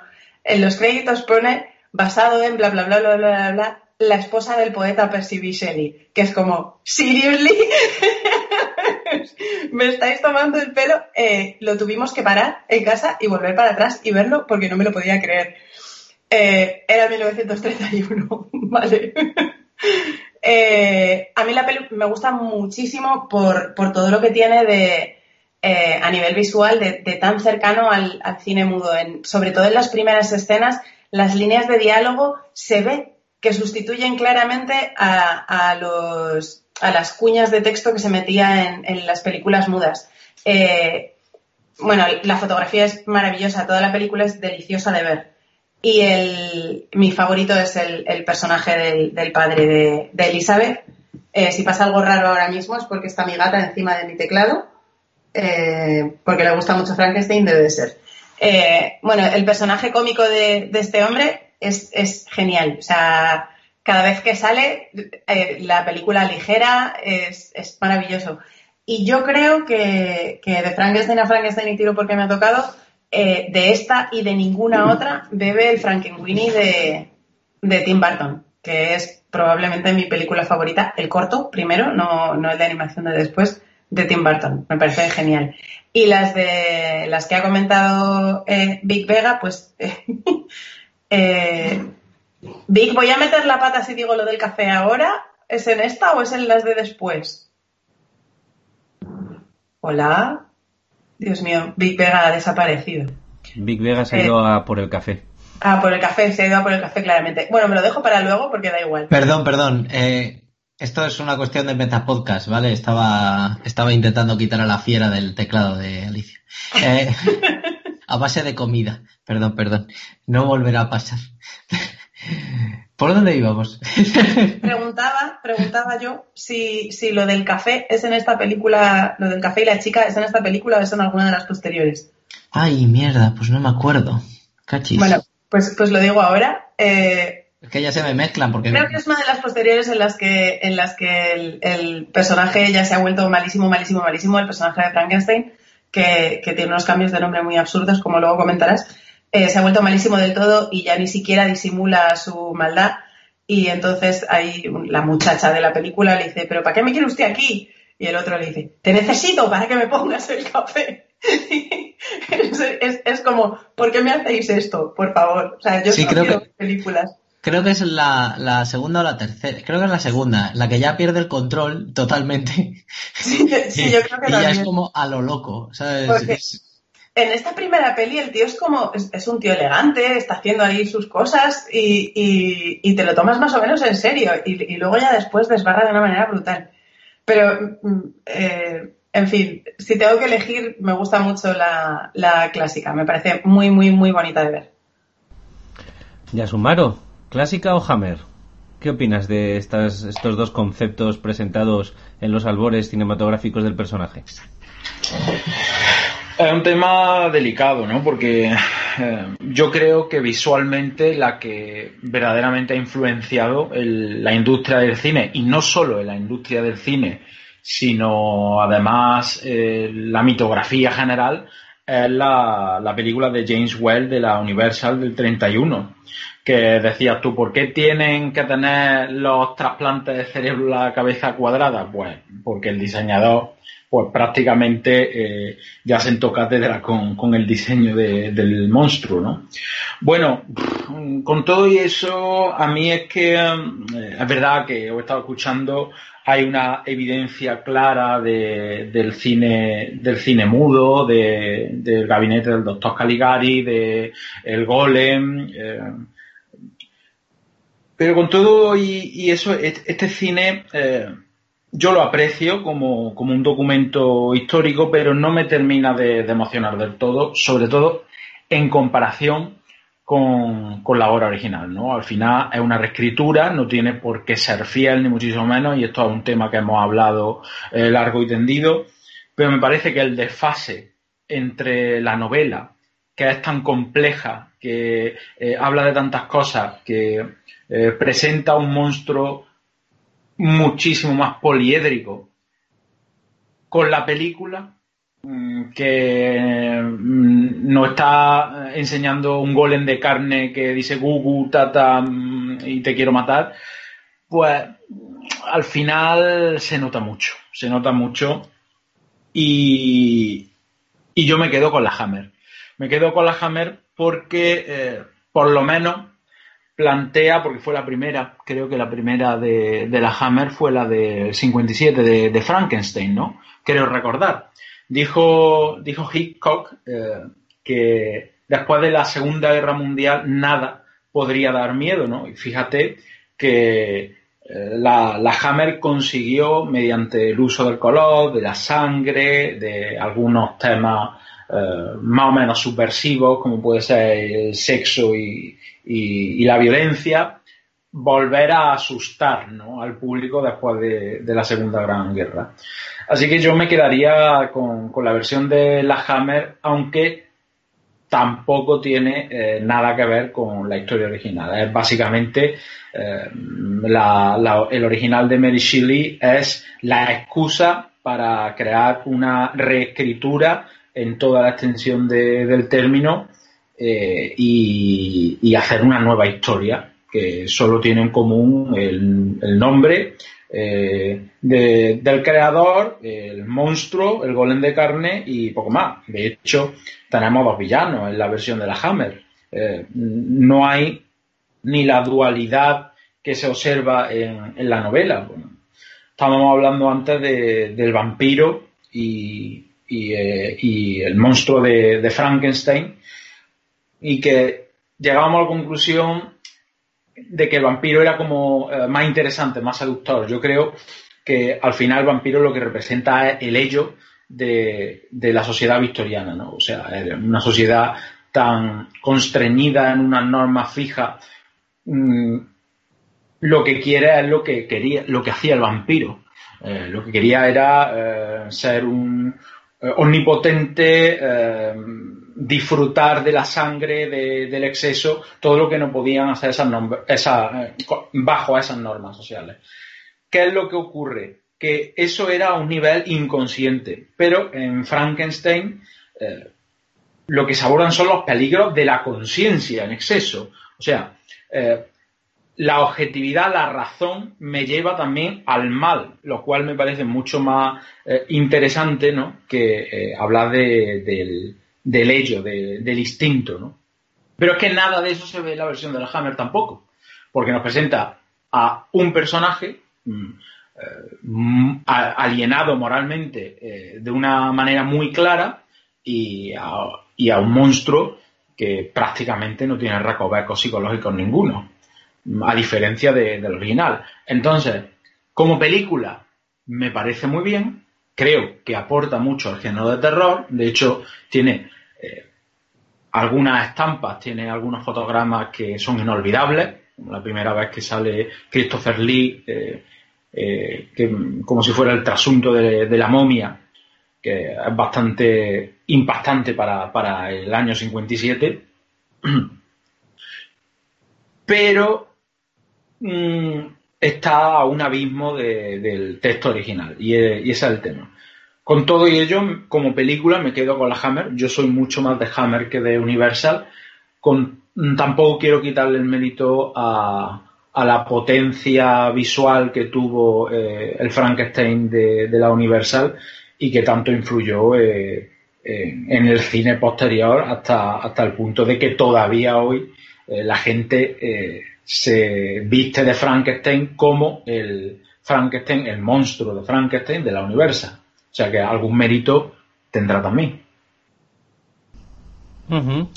Una cosa te voy a decir, Yasumaro, qué feo por tu parte insultar a Frankenstein porque tenga la cabeza con forma de cubo, vas y dices que es un personaje poliédrico, qué feo, metiéndote con el físico de los malos. En fin, eh, eh, en fin, ha estado muy mal traído, pero tenía que hacerlo, ya sabéis. Eh, eh, vamos a ver qué opinan las dos personas que han presentado cada uno a uno, ¿vale? Eh, Big Vega, ¿qué opinas de, la Universal? A ver, a ver. Em, a ver. yo creo que es que esta película ya es, si hablábamos antes de, de, clásicos, o sea, con, el tema de la Hammer, esto, esto es realmente, entre comillas, el origen.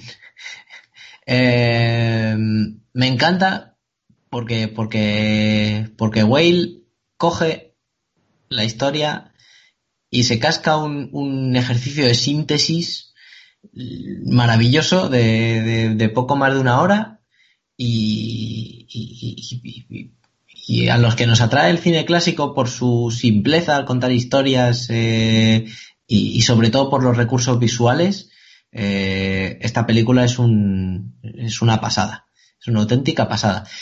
Eh, ya solo al comenzar, eh, esos planos con las siluetas en el cementerio, ¿no? Ahí suenan las campanas y, hacen que te rodee una atmósfera ahí de terror clásico y empiezas a disfrutar. Eh, entre la escena del cementerio y la de la horca, ya lo tenemos todo. Ya tenemos las cosas claras, ¿no? Y es que, mm, como ya he dicho antes, la síntesis está ahí pero no de cualquier manera, ¿no? Sino con, una presentación a base de pinceladitas, ya vemos ahí a, dos personas que están haciendo cosas extrañas en el cementerio, tal. O sea, es, todo, es, tremendo, es tremendo. La manera de empezar la película es, es, sublime. Y a ver, mm, eh, hablábamos de, de, la cabeza cuadrada, de los bornes, de tal, y es que hay que mencionar a Jack Pierce, ¿no? El padre de la criatura. ¿no? Esto, si hablábamos antes de hito con el tema de la Hammer, esto sí que es un hito para, para el cine, ¿no? Y, el icono que ya hemos hablado que sobrevive al tiempo y demás, ¿no? Cabeza cuadrada, tornillos en el cuello, o bornes en el cuello, cicatrices en la cabeza del trasplante de cerebro, eh, unas espaldas de un, señor de dos por dos, ¿no? Eh, y algo que nunca entendí son los zapatones, porque eso lo he visto mucho. que luego se, se, se utilizó para hacer mofa, ¿no? El zapatones de, de Frankenstein. Es, es, es, es un monstruo que, que, que 50% es de Jack Pierce y otro 50% es de Boris Karloff y, que, que, hace una hace una representación teatral y magistral del, del, del monstruo, ¿no? Eh, y hablando de lo teatral, Em, en esta película está muy presente el expresionismo y el cine mudo en, sus actuaciones, ¿no? Y, también lo acertado de, sus decorados para crear la ambientación que habíamos hablado antes, terrorífica eh, y cine de terror clásico que es, que es tan necesario. Y bueno, solo hay que ver el laboratorio del Dr. Frankenstein, que, que a mí todas esas historias de como sí, digo siempre, los cachivaches me, me gustan muchísimo. Y es que estamos hablando al fin y al cabo de un clásico. Clásico, clásico. Así que nada, yo estoy, estoy, estoy encantado de la vida. Si tuviera que elegir entre esta y la de, y la de la Hammer, mm, no sabría deciros. A mí que el blanco y negro me tira mucho. Y estos decorados me gustan mucho.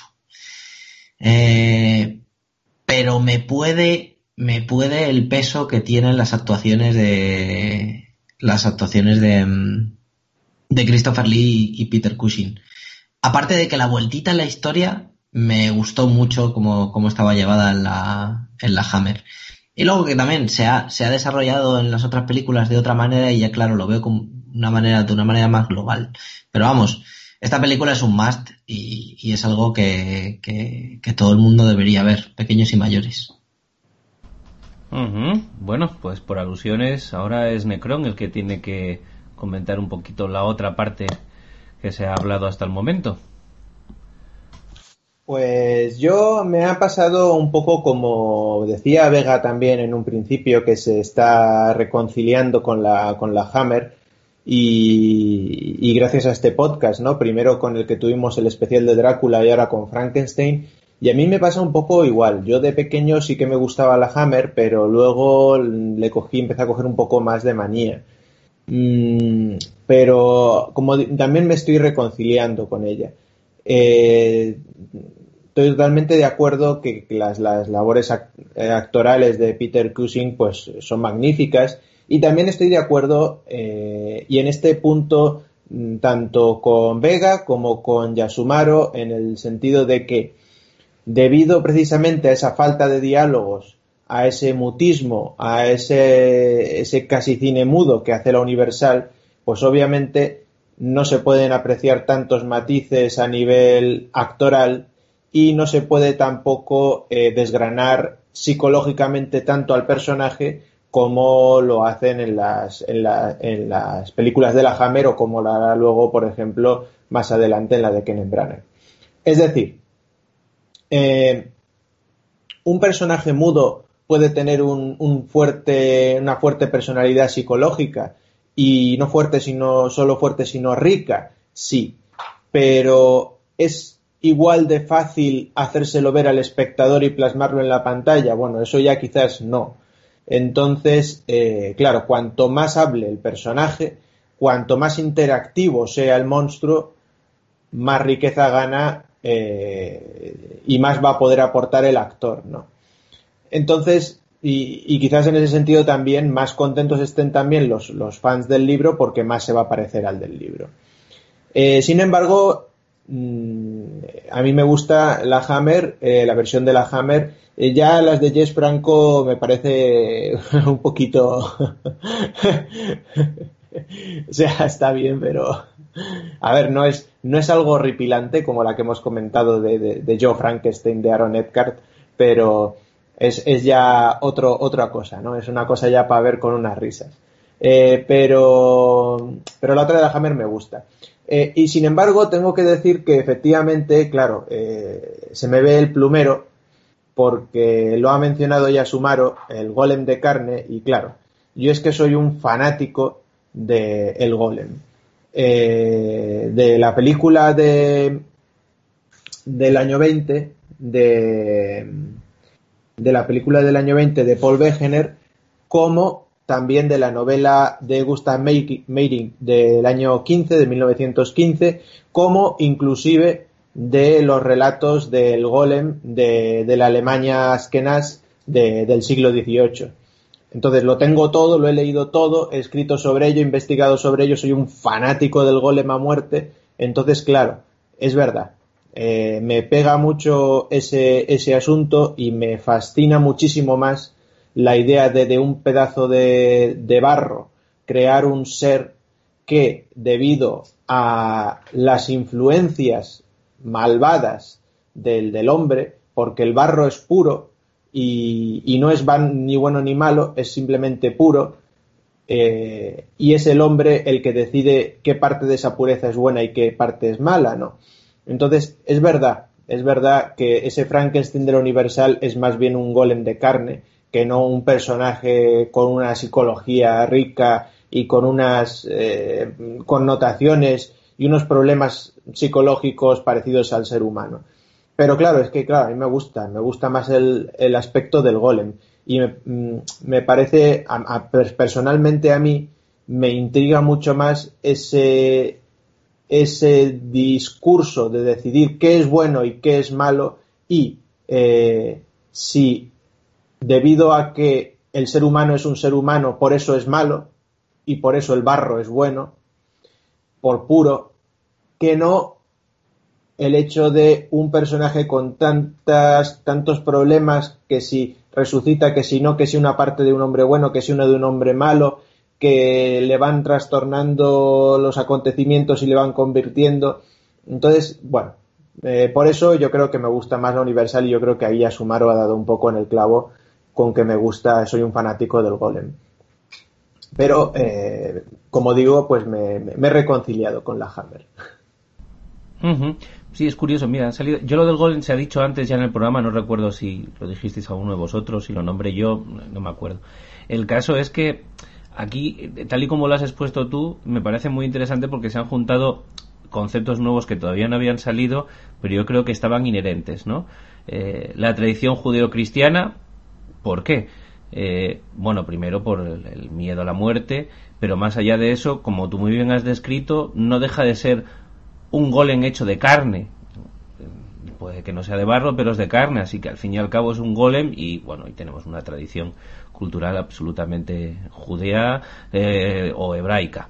Eh, por otro lado, ¿no? también has, eh, has hablado de, dilucidar entre el bien y el mal y, un concepto de simpleza interesante porque, claro, al ser un, un sujeto ex novo, eh, y no con mucha capacidad, eh, su capacidad para dirimir lo que está bien, está mal, es real o no, eh, tiene que ser simple, muy cercana, ¿no? A un cientifismo de Occam o algo así, ¿no? Entonces, fíjate, no solo estamos planteando la tradición judeocristiana, sino que además, con más INRI, estamos hablando del mito de la caverna del mito de la caverna, de ese gismundo en la vida sueño, etcétera, etcétera, etcétera, etcétera, etcétera. Eh, yo sigo con mi rollo de decir que todo lo que se ha hecho con Frankenstein lo único que ha hecho es eh, lo bueno se le ha compactado más y le hace un personaje mucho más potente. No, no sé si estaréis de acuerdo conmigo, los oyentes están, pero bueno, yo sigo con mis pajillas mentales. Eh, vamos a parar ahí entre la Universal y la, y la Hammer un poquito y vamos a reseñar, creo que nos lo va a hacer ya Sumaro, pues la peli más conocida de los últimos 20, 25, 30 años sobre Frankenstein y yo creo que la que tuvo más, más preeminencia y más bombo, ¿verdad, Yasumaro? Eso parece, eso parece. Y, y, fue así en gran medida porque vino a rebufo de la producción por todos conocida de Drácula de Bram Stoker, dirigida por Ford Coppola. Es que eh, a mediados de los 90, o sea, de principios de los 90 a mediados de los 90 del siglo pasado, hubo como una explosión de cine gótico eh, en la que podemos encuadrar pues la misma Drácula de, de eh, podemos encuadrar El Lobo, protagonizada por Jack Nicholson, entrevista con el vampiro, o por supuesto Frankenstein de Kenneth Branagh. ¿Y por qué fue dirigida por Kenneth Branagh y no fue eh, dirigida por Ford Coppola? Porque en un principio eh, estaba destinada a ser dirigida por Ford Coppola para ser, digamos que, la pareja de monstruos eh, por antonomasia, ¿no?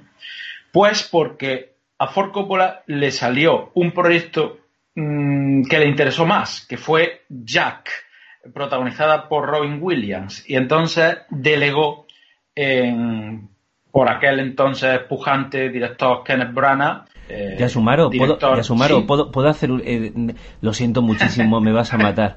Pero yo ¿quieres que te explique yo por qué uno hizo una película y otro otra? Porque dijeron, porque dijeron, mira, Jack for Coppola y Frankenstein ya está, ya no, ya no, ya, ya, puedes seguir, puedes seguir.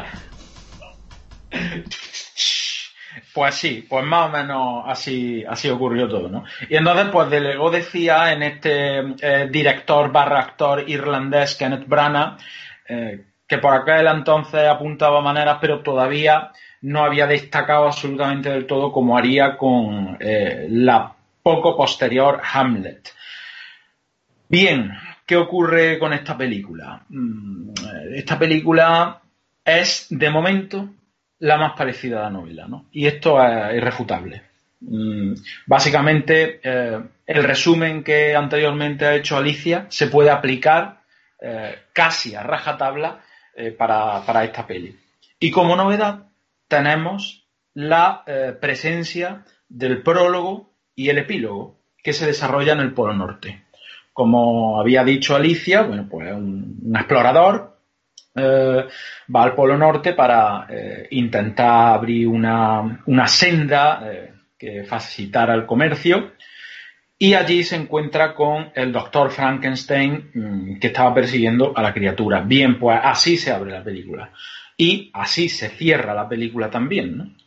Y esto es pues un, ejemplo de que es, digamos que la reescritura más fiel a la obra de, de Mary Shelley. Por eso eh, el título de la película sí está bien puesto dentro de lo que cabe, a diferencia del Drácula de, Bram Stoker, que eh, se debiera haber llamado Drácula de, de Ford Coppola. ¿Qué es lo que pasa? ¿Esto es bueno o malo? ¿Es bueno que se parezca tanto a la obra de Shelley? Pues mira, pues yo creo que no. Porque al final la película de James Well y la de Terence Fisher eh, tenían una aura propia tenían una, un carácter eh, particular que las hizo genuinas. Pero esta película de Kenneth Branagh adolece de, varios problemas. Y si bien eh, el monstruo de Frankenstein es grotesco porque parece un humano, pero no lo es, yo creo que esta película es grotesca porque se parece a la obra original de Mary Shelley, pero tampoco lo es. Y, ahí, pues, eh, en ese desfase es donde mm, se crea el repelus, ¿no? Se crea eh, la contrariedad. Tiene cosas buenas, tiene cosas buenas entre, entre otras el casting. El cast me parece eh, bastante acertado, sobre todo en el caso del monstruo, que me parece el mejor Frankenstein de la historia del cine, Pueden lloverme palos si queréis, el interpretado por Robert De Niro. Eh, entre otras cosas porque aquí sí se demuestra la humanidad del monstruo.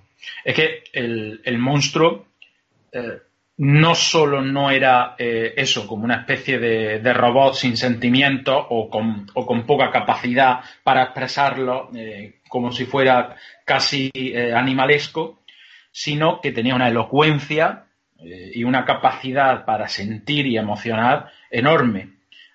Aquí, eh, en la película, eh, Robert De Niro mm, lo consigue. también tenemos el episodio en el que se oculta la casa de los granjeros, que es algo que no aparece en ninguna versión anterior.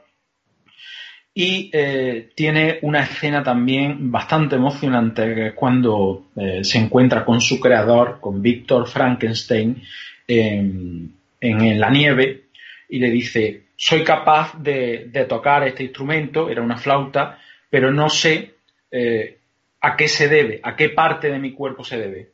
Eh, al cerebro, a las manos, al corazón, ¿por qué sé tocar eh, este instrumento? ¿no?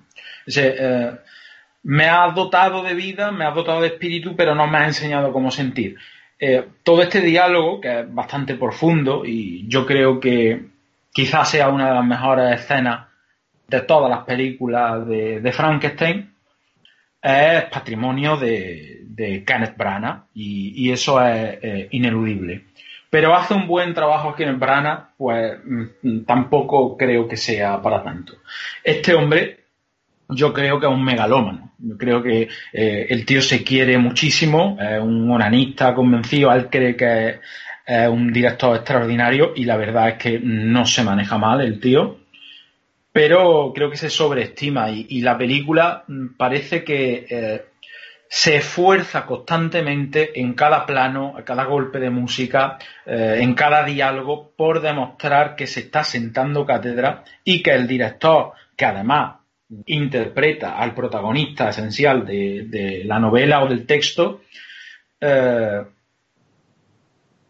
básicamente es que mm, se cree como una especie de, estrella, ¿no? Y bueno, se me viene a la cabeza eh, la escena de nacimiento del monstruo, eh, que está Kenneth Branagh barra Víctor Frankenstein sin camiseta, intentando conectar toda la maquinaria, eh, mojado de líquido amniótico, o sea, todo como mm, una escena tan, tan sobrecargada, con tanto eh, apasionamiento, que, al final eh, resulta como un poco excesiva.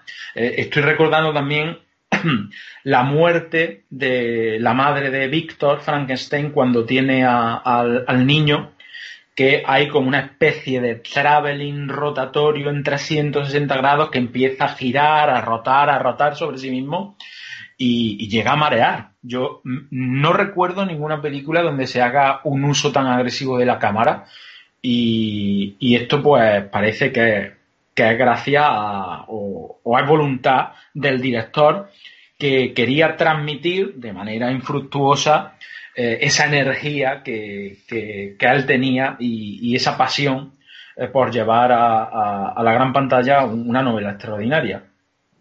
El reparto se completa con Elena Bohan Carter, eh, que me parece que hace un gran papel aquí antes de, ser como una especie de, de, marioneta de su marido en todas las películas que ha hecho Tim Burton a finales de los 90 y principios de siglo hasta ahora y eh, el capitán del barco del prólogo y el epílogo eh, interpretado por Aidan Quinn que al año siguiente mm, o al mismo año, estoy hablando de memoria, también rodaría Leyendas de Pasión que tuvo muchísimo muchísimo éxito.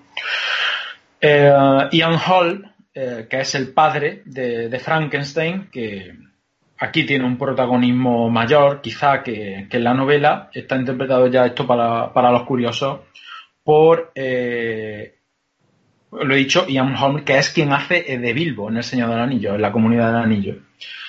Y bien, bueno, pues la virtud es que estamos ante la reescritura más fiel.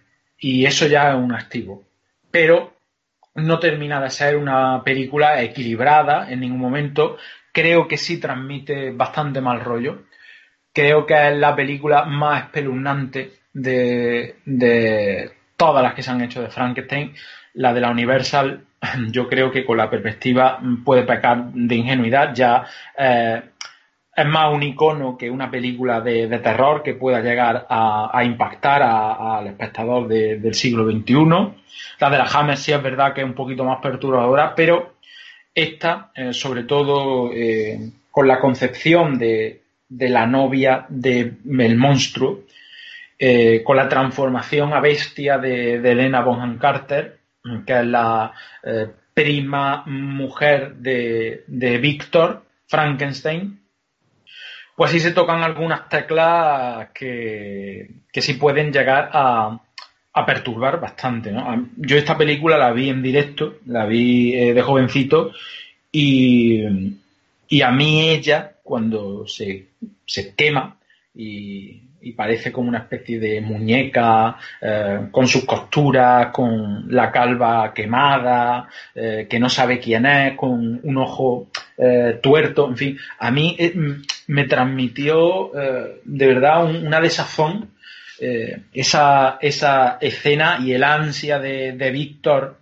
por reanimarla y seguir amándola aunque sea de una forma grotesca, siendo una sombra de lo que era, a mí me, llegó y, todavía creo que la escena conserva, conserva el, impacto. Pues bien, pues básicamente eso era lo que quería traer, la, la peli de, de Kenneth Branagh. Mm, la crítica le dio para ir pasando, o sea, mm, prácticamente no tuvo ninguna crítica positiva. Yo creo que no obstante Em, tampoco es tan mala y que tiene aspectos sin duda a rescatar como puede ser la, mayor fidelidad al texto original o eh, la interpretación de Robert De Niro en quizá, en quizá el último gran papel de uno de los mejores actores de su generación que a partir de aquí, eh, bueno, ya fue en descenso absoluto hasta convertirse también en una sombra grotesca de, sí mismo. Bueno, como decía, eh, voy a enganchar con Robert De Niro, ya sumaron, porque como decía Antonio Gasset en la 2, eh, ya hace muchos años en un, en un festival de Venecia, a la que iba Robert, al que iba Robert De Niro a presentar una, una película, y comenzó mm, tal que así. El antiguo buen actor Robert De Niro, en fin, eh, a lo que voy, eh, eh, mm, creo que me voy a alinear con la crítica, ya sumaron yo. a ver, voy a intentar argumentarlo un poquito. Vamos por partes. estoy de acuerdo contigo en que es la, la plasmación cinematográfica más fiel a la novela nada que decir al respecto. Eh, Kenneth Branagh además eh, se ha tirado casi todos los años de su filmografía intentando hacer estas cosas, unas con mayor éxito, otras con menos. Sabe hacerlo y se busca buenos guionistas para que se lo hagan suficientemente bien. Sabe lo que quiere, lo tiene claro. Mm, mis dieces.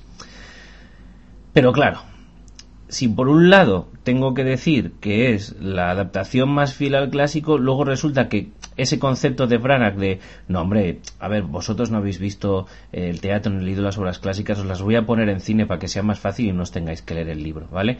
Entonces, como quiero demostrar por un lado que yo me las he leído y me he empapado muy bien de ellas y por otro lado que soy un director muy capaz, muy moderno y que puedo utilizar todas las técnicas que antiguamente, como muy bien nos van a seguir narrando Necron y Vega, se usaban en las majors o en, las, eh, o, en el cine eh, de monstruos clásico, pues voy a poneros aquí cosas que no pintan nada, pero las voy a hacer así para que veáis que esto lo domino yo y si hay que poner pasta se pone pasta y si hay que tener medios técnicos se pone medio técnico. Y voy a coger, por ejemplo, el mismo ejemplo que has dado tú, Sumaro, de ese traveling circular.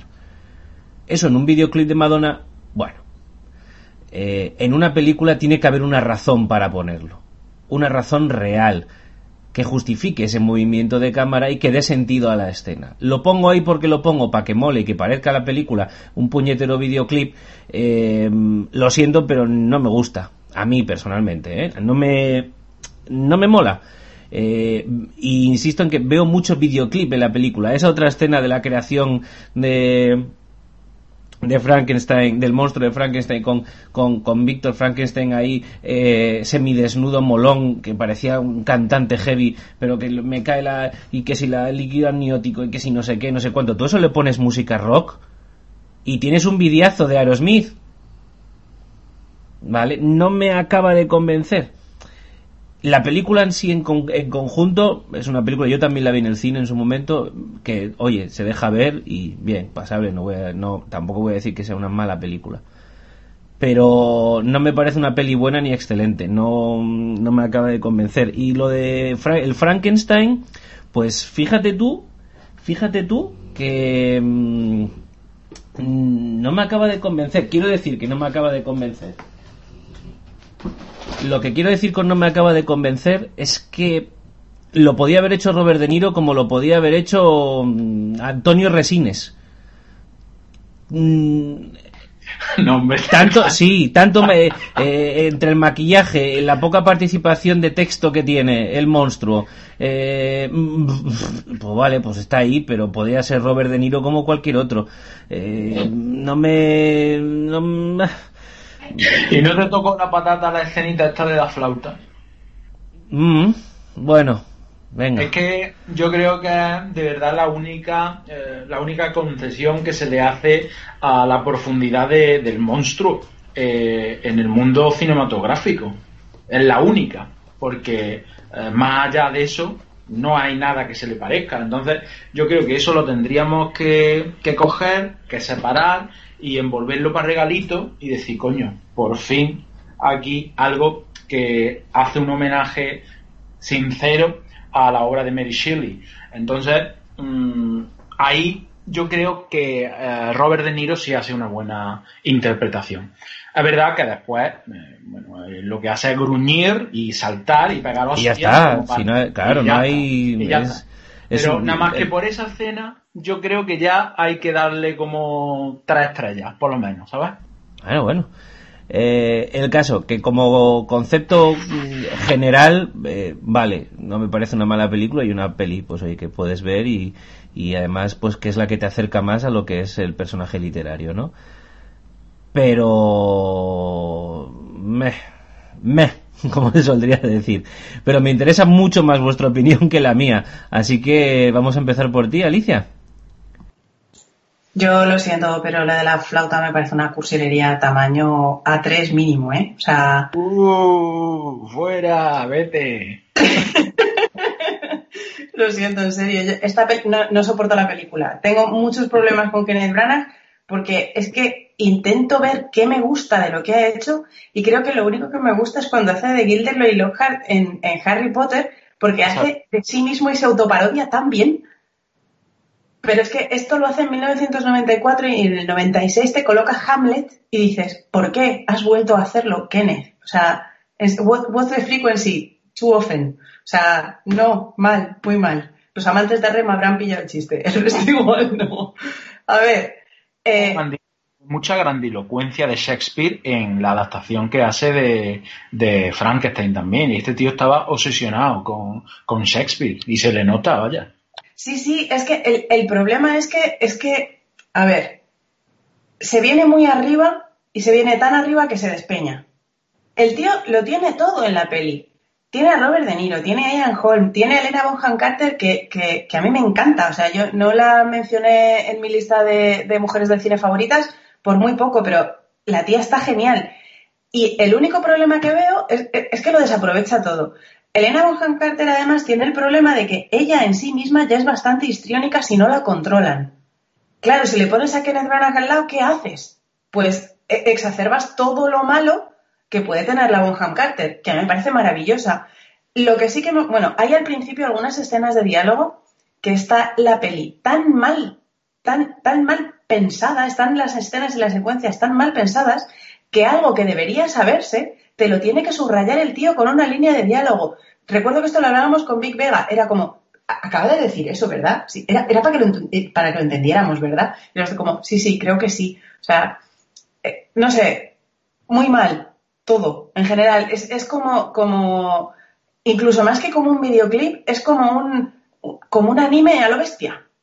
Y desde mi punto de vista, muy poco respetuoso no porque no respete la, la, trama, porque ni siquiera el espíritu de la obra, sino la trama, sino porque está mucho más ocupado de sí mismo que de la obra que está haciendo. Y yo como espectadora me siento muy insultada. O sea, si necesitas mirarte en el espejo, pues te compras muchos y te pones en medio. Y ya está. O sea, no me hagas que me gaste mi dinero y mi tiempo, porque el dinero puedo recuperarlo, pero el tiempo ya no. Yo las dos horas que me he pasado viendo a Kenneth Branagh, estoy más cerca de la muerte, pero no más cerca de una riqueza intelectual. O sea, Kenneth Branagh me ha matado un poco. Y lo único que puedo salvar de la peli es el, el momento ese en el que están a, pesar de todo, en el que están eh, pegándose eh, Robert De Niro y Kenneth Branagh con Elena Bonham Carter y ella dice, bueno, hasta aquí hemos llegado. O sea, no. Me habéis hecho polvo entre las dos y, encima tengo que estar aquí. No, no, voy y, me mato, porque me mato. Es lo único que salgo de la peli. Eh, que por cierto, a mí sí que me parece que, que, la clásica, la de, la de Karloff, eh, cuando pone tanto énfasis en Fritz maltratando al monstruo, eh, le da al monstruo una profundidad que quizá no se ve a simple vista, pero quiero decir, a ver si consigo explicarme. Si eres capaz de percibir, como ha dicho Necrom, que el monstruo reacciona negativamente a la presión negativa del tío, si lo hubieran tratado bien, probablemente ese monstruo no había terminado como terminó. No sé si me explico. O sea, esto es muy, es un poco cogido con pincicas, ¿vale? Pero, pero sí, que, sí, que el concepto está ahí. Eso es una de las cuestiones también principales de, la novela, o sea, el tema de el hombre nace bueno o, el, o la sombra del hombre o el medio hombre o el casi hombre, el protohombre, eh, pero es la sociedad lo que lo convierte en un monstruo, ¿no? Que, creo que era Rousseau, ¿no? El que lo decía. Pues mm, ahí sí se ve, en esa escena de, la eh, adaptación clásica de James Well, sí se ve. Lo que pasa que eh, parece que están maltratando a un burrico, ¿no? Que es un animalito que le estás dando con un palo, más que a una criatura que, que pueda volverse maligna de verdad. Mm. Yo el, único que tengo, el, único problema que tengo, bueno, el único, no es el único, uno de los graves problemas que, le encuentro a, la de Kenneth Branagh es que eh, se queda con lo más superficial de la novela, que es justo la trama, los hechos. O sea, está bien que, que eso ya es mucho más de lo que han hecho ninguna de las otras, pero si has hecho ese esfuerzo, colega, intenta traspasar algo más aparte de, una especie de estética también histriónica, porque todo el decorado de la casa de Frankenstein, de, los Frankenstein, es una atrocidad. Y fíjate que luego tiene una cosa bastante bonita, que es que eh, el, laboratorio de Víctor es en fotografías prácticamente, prácticamente simétrico a la casa, que tiene una escalera eh, curva y tal, y, y junto queda como un circulito y queda muy mono. Si detrás de todo eso hubiera algo, pues vale, me lo compro pero así tengo la envoltura del bombón, pero no tengo bombón. Es que deja, deja imágenes, y tú lo has dicho, muy interesantes. Me estoy acordando ahora cuando el monstruo se queda colgado de las cadenas ¿eh? y se da con, el metal en la cabeza. Eh, toda, todo ese momento es chungo, ¿eh? Y ves al bicho ahí colgado, no sé, eh, tiene fogonazo de brillantez. Lo que pasa que en el cómputo global es súper irregular, muy desequilibrada. Pero no hay que negarle que se le nota que tiene algo de genio el, tipo este. O eso creo yo, vaya. Yo, más que eso, yo, yo soy de las de un reloj equivocado da la hora bien por lo menos dos veces al día. Creo que es más casualidad. Y que lo bueno que tiene la peli no es, no es culpa o, no es mérito de, de Branagh. Pero me voy a callar, venga. Me ha gustado eso de que Kenneth Branagh, a ver, estoy haciendo un poco de periodismo demagógico, ¿eh? estoy sacando el titular. Eh, Kenneth Branagh, es un reloj parado que da dos veces al día a la hora bien. Me gusta, te lo compro, te lo compro, Alicia. es, muy de, Vega, ¿eh? La frase es muy sí, Sí, sí, Big Vega, adelante, por alusiones. Sí, es verdad, me siento usurpado en mis frases. a ver, eh, no quería dejar pasar la oportunidad para reseñar ciertos decorados de esta película ahora que lo ha dicho Alicia. O sea, esas escaleras de la casa de la mansión Frankenstein que parecen de teatro malo de barrio, eh, o sea, por el amor de Dios, azules, las tengo en la cabeza en este momento, sin barandilla, azules. Eh, o sea, es que me estaba acordando de ver a Lugosi a lo alto de las, de las escaleras eh, en el clásico de Drácula y, se me estaba viniendo la, la, la, la, mente abajo. O sea, es, es tremendo, es tremendo. O sea, joder, o sea, a ver, Luego tienes otros aciertos, como por ejemplo ha dicho Alicia, el, el, laboratorio de Frankenstein está muy bien. De hecho, es, una, es, es un gran escenario y la casa es muy, es muy curiosa. Eh, la casa laboratorio. Eh, pero bueno, eh, centrándonos ya en la película de manera eh, global y tal, eh, no sabría muy bien qué decir. O sea, no sé si es culpa de la dirección de, de Brana, mm, pero, pero todo es, todo es exagerado. Todos son actuaciones exageradas, como de teatro amateur, como hemos dicho antes, teatro un poco así de barrio. Y, en ocasiones, de verdad, había muchos, muchas veces que, que, que a mí me recordaba una película de Tommy Wiseau, ¿sabes? Me, recordaba eso de, de You're tearing me apart, Lisa. Y como girando la cabeza y, oh no, ¿por qué? ¿Qué es esto? Mirando hacia arriba, con el puño en alto y, y moviendo mucho el pelo. Mueve mucho el pelo. Que eso denota que actúas mucho, ¿sabes? Eh, no sé, a mí eso me desconecta, me desconecta, me hace, ya no levanto la ceja, sino que se me ponen los ojos grandes, grandes, grandes y se me cae el monóculo. Y, y, es realmente horrible. Es, este tío, yo eh, creo que, lo que le pasa a Brana es que es un tío apasionado. Muy aparte de que gustarse mucho, que eso ya va aparte, eh, es un tío muy apasionado y, y, y, realmente la, transmite en la, en la, en la película. Y, va de menos a más, y en ese más es ya un, un desate total, y se le va de las manos. Y, y, el, y el hombre yo creo que, que, que, que en sus proyectos se, se, se emociona y se le va, se le va la pinza. Entonces al final todo acaba siendo como una especie, pues eso, de pastiche, una especie de, cosa, una, una bola, una bola extraña.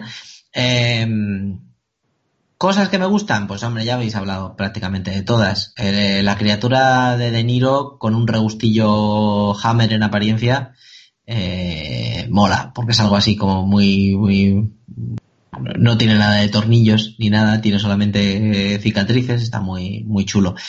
Y hombre, Elena Bonham Cartel Carter antes de, de ser diluida eh, en ácido y fusionada por, por, por Tim Burton, pues hombre, se la ve, se la ve bien, se la ve muy bien, muy, muy bien.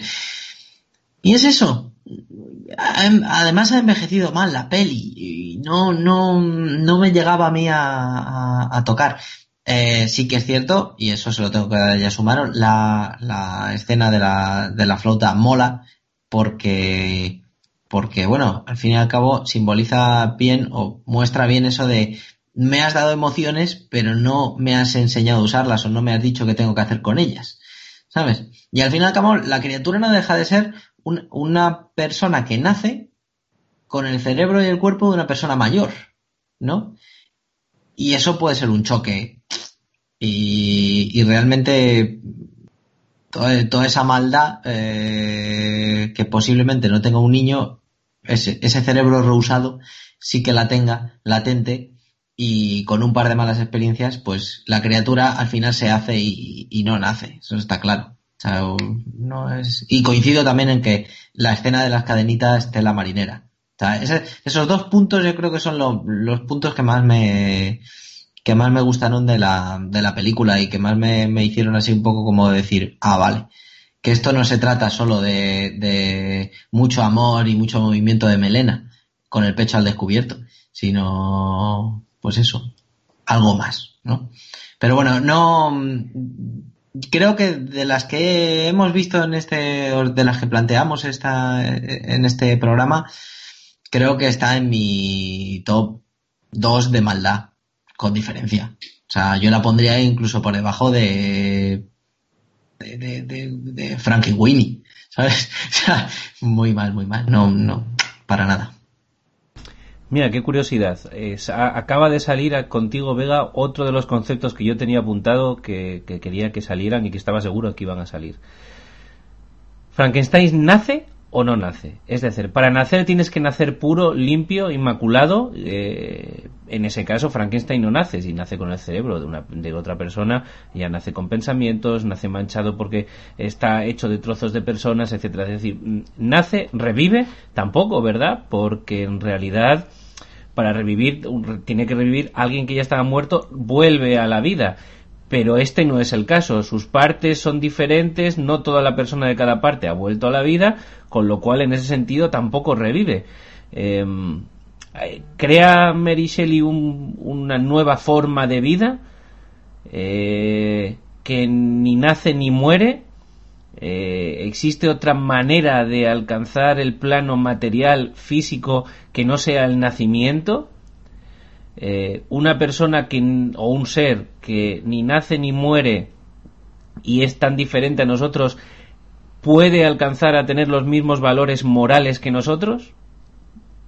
Me parece peculiar, ¿no? Se podría aplicar un poco al caso de los replicantes, ¿no? cuando hablamos de Blade Runner. Eh, y yo siempre digo lo mismo en estos casos, ¿no? Que humano es quien sienta serlo, ¿no? Y está claro que eh, el monstruo de Frankenstein, eh, si bien no dominada, porque era puro instinto, que eh, se encauzaba hacia algo, no se sabe hacia qué, tenía humanidad y se sentía un humano monstruoso, ¿no? Y, esa era su maldición. Así que yo creo que, nace. Yo creo que es una forma distinta, pero tiene noción de, de sí mismo y, eh, tiene eh, instintos heredados, pero no tiene un recuerdo, ¿no? Que es eh, también lo que lo hace una entidad diferente. Mm, sí, te lo puedo comprar. Ahora, lo que no estoy muy de acuerdo en esa parte de el que quiere ser humano lo es. Mm, volvemos a la idea que lo puedo comprar en el concepto de la obra, el concepto del personaje romántico, etcétera, etcétera, eh, porque bueno, pues son ideales que aparecen ahí y muy correcto. Pero yo puedo decir que quiero ser jugador de la NBA y por querer serlo no lo soy. Eh, yo puedo decir que quiero ser una forma de vida diferente y tener unos valores diferentes, pero no los voy a tener. Eh, no es que lo vea desde un punto de vista determinista, pero me cuesta encajarlo. Tendría que darle muchas vueltas para hacerlo. Eh, en fin, al fin y al cabo. Yo, yo después de esto dejo el podcast. En serio, que no te creas, los cuadernos del Mr. Puchuful todavía está ahí. Eso para el Metapodcast, Ali. Vamos a seguir. eh... No, a ver, no, es que sí que quiero contestar. Yo, yo, yo creo que eh, Frankenstein no hace, es, no nace. Es creado, es claramente creado, es, es, es, es producto de un experimento científico. Sobre la cuestión de si es humano o no, de hecho, eh, bueno, en, mi intro yo decía que, que, que, uno de los temas que se trata en Frankenstein es qué es lo que nos hace humanos y qué no. Y la deshumanización más grande es la que, la que se produce en Víctor Frankenstein y no en la criatura. Es decir, Víctor crea un, un ser y lo deja huérfano un poco como el Dios de los cristianos hace con nosotros hasta que el hombre se inventa la Biblia. Bueno, el hombre también se inventa a Dios, ¿vale? El ser humano se inventa a Dios. Pero independientemente de eso, por ser con el símil, eh, la criatura está huérfana y por lo tanto reacciona de la manera más humana posible, que es eh, intentando buscar a su creador y, y, sembrando el caos porque no tiene pautas, no tiene reglas, no se le puede acusar de amoralidad porque nadie le ha enseñado lo que es la moral. Y sin embargo, cuando se encuentra con la primera persona, que es el, ciego, eh, que le trata como un ser humano, él reacciona como lo que es, es decir, con humanidad. Por eso yo entiendo que eh, eh, la humanidad es la cualidad de ser humano y en este, y en este caso aunque no nace de una manera, pues eso, no, no, es, nadie lo pare, aunque es una creación, es una creación humana. Vale, estoy de acuerdo. La única diferencia que yo haría es que hay una diferencia entre ser y actuar. Y claro, ahí tendríamos una, una discusión que se puede abrir en muchos campos, ¿no? Desde el semántico al epistemológico, en fin, eh, se podría ver mucho. Es decir, eh, alguien que actúa como se convierte en o siempre va a actuar como. Eh, mm, un determinista te diría que no, Pondría un ejemplo parecido al que yo he puesto antes de, pues yo puedo actuar como eh, si culturalmente fuera chino o, afroamericano, eh, pero no voy a ser negro ni de... es decir, hay cosas que no van a cambiar en mí. Y hay otras personas y otros movimientos culturales más modernos que dirán que sí, que evidentemente sí, porque si a efectos reales eh, te comportas como algo y para la sociedad, del entorno en el que vives, funcionas como tal, mm, ya lo eres, ¿no? claro. Eso, en el fondo eso, mola un montón. La, segunda parte mola un montón porque eh, ahí el ser no depende de lo que tú eres, sino. Claro. O al menos no únicamente, sino de la percepción que de ti tienes. Claro, claro, efectivamente. Entonces, eh, lo que quería haciendo de hacer eh, durante este programa, destacando estos conceptos que además los tenía apuntados y sabía que iban a salir, es, es demostrar la riqueza del personaje. Es, demostrar que, es un personaje eh, muy amplio, eh, que vive y se basa en muchas cosas y que todas ellas en conjunto son, son las que le dan tanto juego. ¿Sabes? Quería ir sacando estas cosas por debatir también, pero que esto luego luego hablamos nosotros y debatimos lo que pero que, que bueno, una manera de reforzar el personaje y de analizarlo desde otro punto de vista. Pero sí, sí, estoy de acuerdo contigo, Alicia, que es, es un concepto muy interesante y de muy difícil solución. Eh, se puede avanzar en cada uno de los lados todo lo que quieras, pero no son tan paralelos que, doblar, doblar las dos vías para que en un momento se, se crucen es, complicado aunque se tenga voluntad. ¿eh? Eh Necrom, creo que nos quedabas tú, ¿verdad? Pues sí, os quedo yo y, y me vais a matar todos, pero además todos a la de una. Porque a mí, a mí sí que me gusta esta peli. Y es que además todas las cosas que habéis estado diciendo que no os gustan, a mí me encantan. No sé por qué, pero me lo esperaba, ¿eh? Llámame loco. Sí. pues, a ver. Empezando por el onanismo de, de, de Kenneth Branagh. Pues a mí me encanta. Si es que dices, es que es un onanista, es que se hace los planos para él, es que se pone mil espejos, es que se, se mira y se la pela en la pantalla. Pues, pues a mí es que si lo haces bien, pues ole. O sea, Mishima también era un, onanista, pero lo hacía bien y ole. O sea, el, problema está en cuando lo haces mal eh, y, está el tonto del turno que, crea un mainstream y te dice que, lo haces bien cuando en realidad no es así.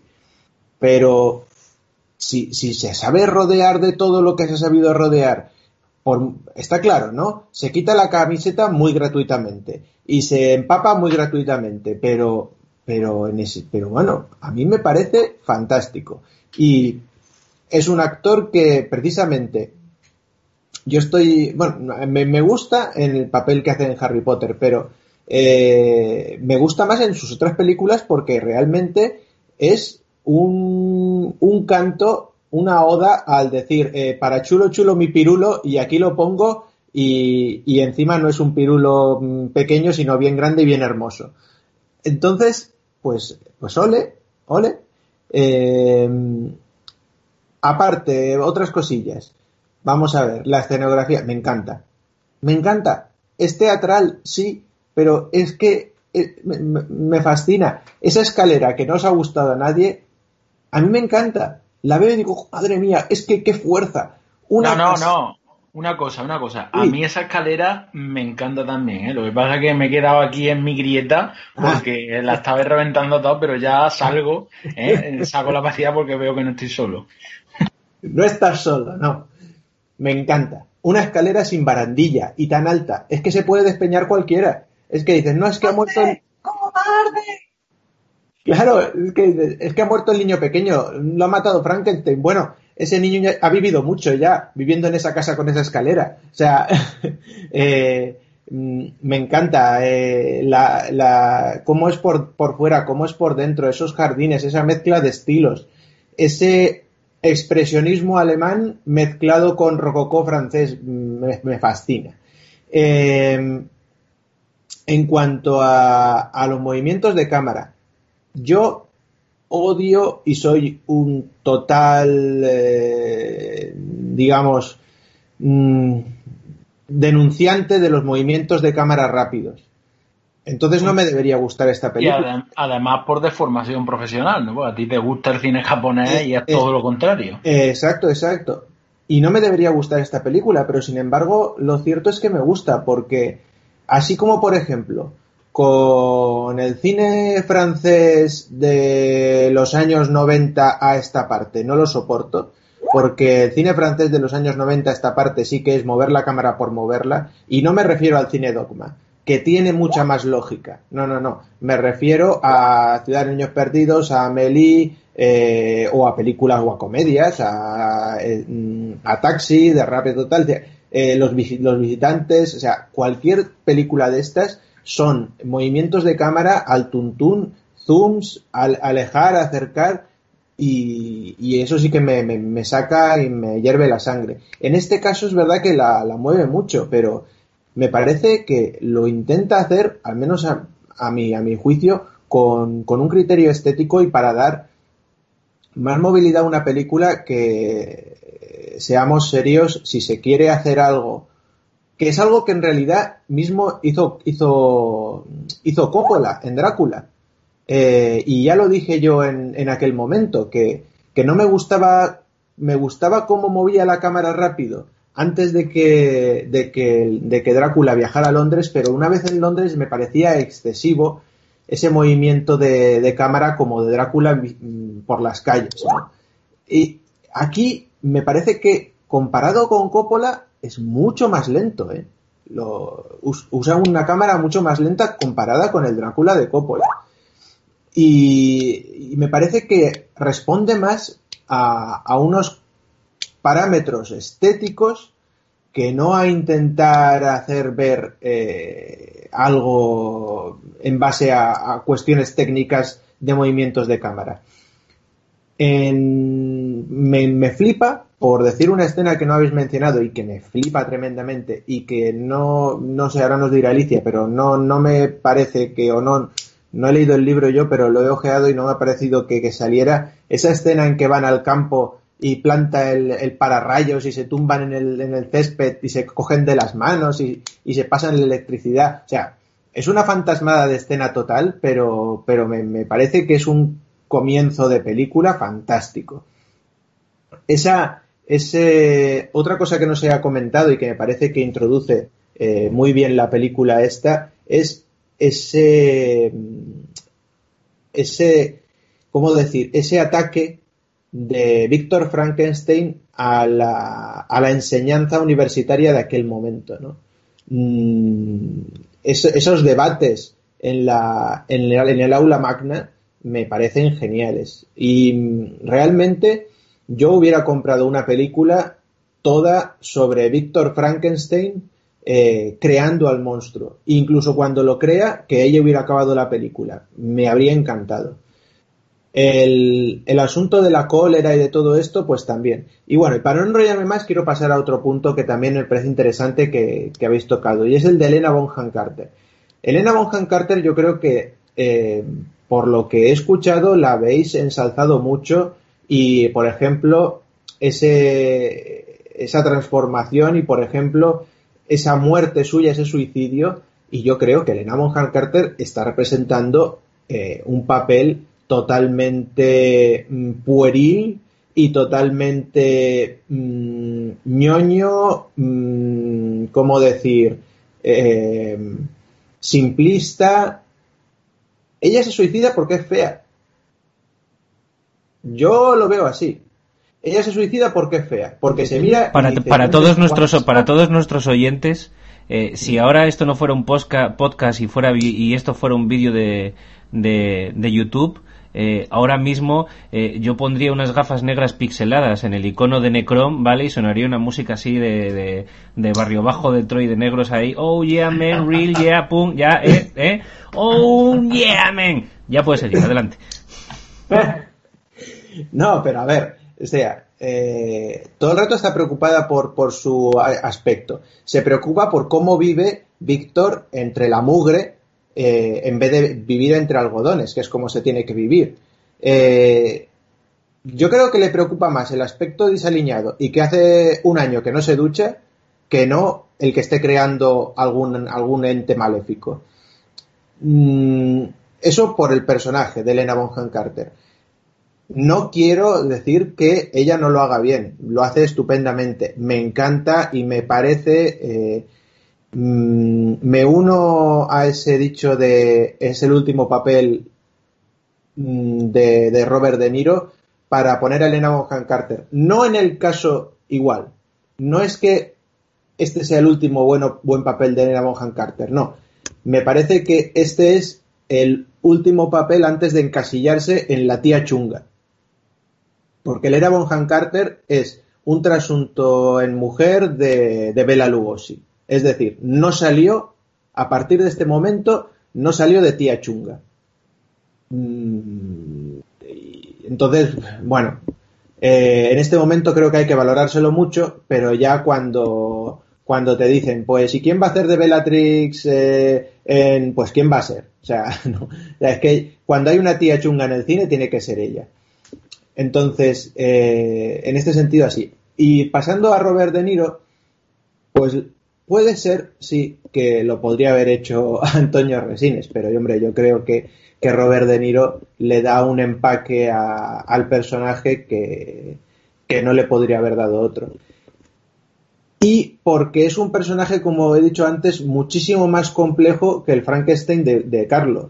Entonces hacía falta mm, eh, mover todo eso, ¿no? La escena de la flauta, por terminar, a mí también me gusta aunque me parece que ahí ya Branagh tira mucho de literatura y tira mucho de Shakespeare y, por poner ya una comparación a mundos A, pero con Shakespeare de por medio, me parece igual a la escena de la flauta que aparece en Ran de Akira Kurosawa eh, cuando el flautista ciego habla con, eh, con el señor Hidetora. O sea, es, es, un recurso shakespeariano llevado al cine para dos casos muy diferentes, eh, pero, bueno, que me parece efectista y que no estoy para nada de acuerdo con la nota que le pone la crítica a esta película, porque para mí, eh, si bien un poquito estaba por debajo de Drácula, pero un poquito, a mí esta película de siempre me ha encantado y me parece que tiene unas cosas fantásticas. Claro, ahí está el asunto, que mucha gente puede decir, y lo ha dicho Jervis antes, es que es buena porque es igual que el libro y el libro es bueno. Bueno, entonces en ese caso, pues sí que me tendría que bajar del carro y decir, vale, pues, pues tenéis razón. Mm, ningún mérito tiene Kenneth Branagh, ni los actores, pero yo creo que sí, yo creo que sí que lo tienen. Vaya, ahí me quedo. Bueno, no está mal eh, que las opiniones sean variaditas.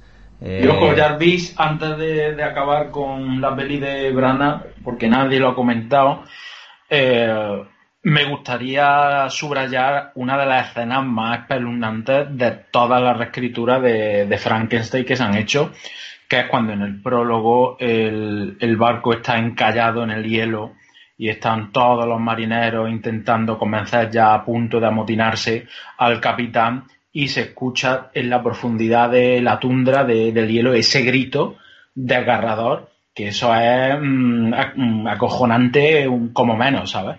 Eh, yo no hubiera querido estar en ese barco y, esa escena es otra que se me quedó bastante, bastante grabada a fuego, ¿sabes? O sea, lo digo porque mm, se han tocado algunas que parece que son como los, los puntos hitos narrativos, pero aquí eh, también hay algo que llama la atención, ese grito eh, en medio de la nieve que no sabes de lo que va a venir, me mola mucho. Bueno, bueno, eh, está claro que tenemos eh, Eternia dividida con esta película. Eh, ay, es que me picáis, opináis tanto que al final voy a, voy a reopinar yo. Eh, no, lo que a mí me parece es que Kenneth Branagh ha pasado mucha, mucha parte o gran parte de, su vida cinematográfica como director o creador y o productor o todo a la vez, porque como muy bien habéis dicho, se quiere mazo ese hombre. Eh, intentando ser el mejor exponente y expositor cinematográficamente de Shakespeare.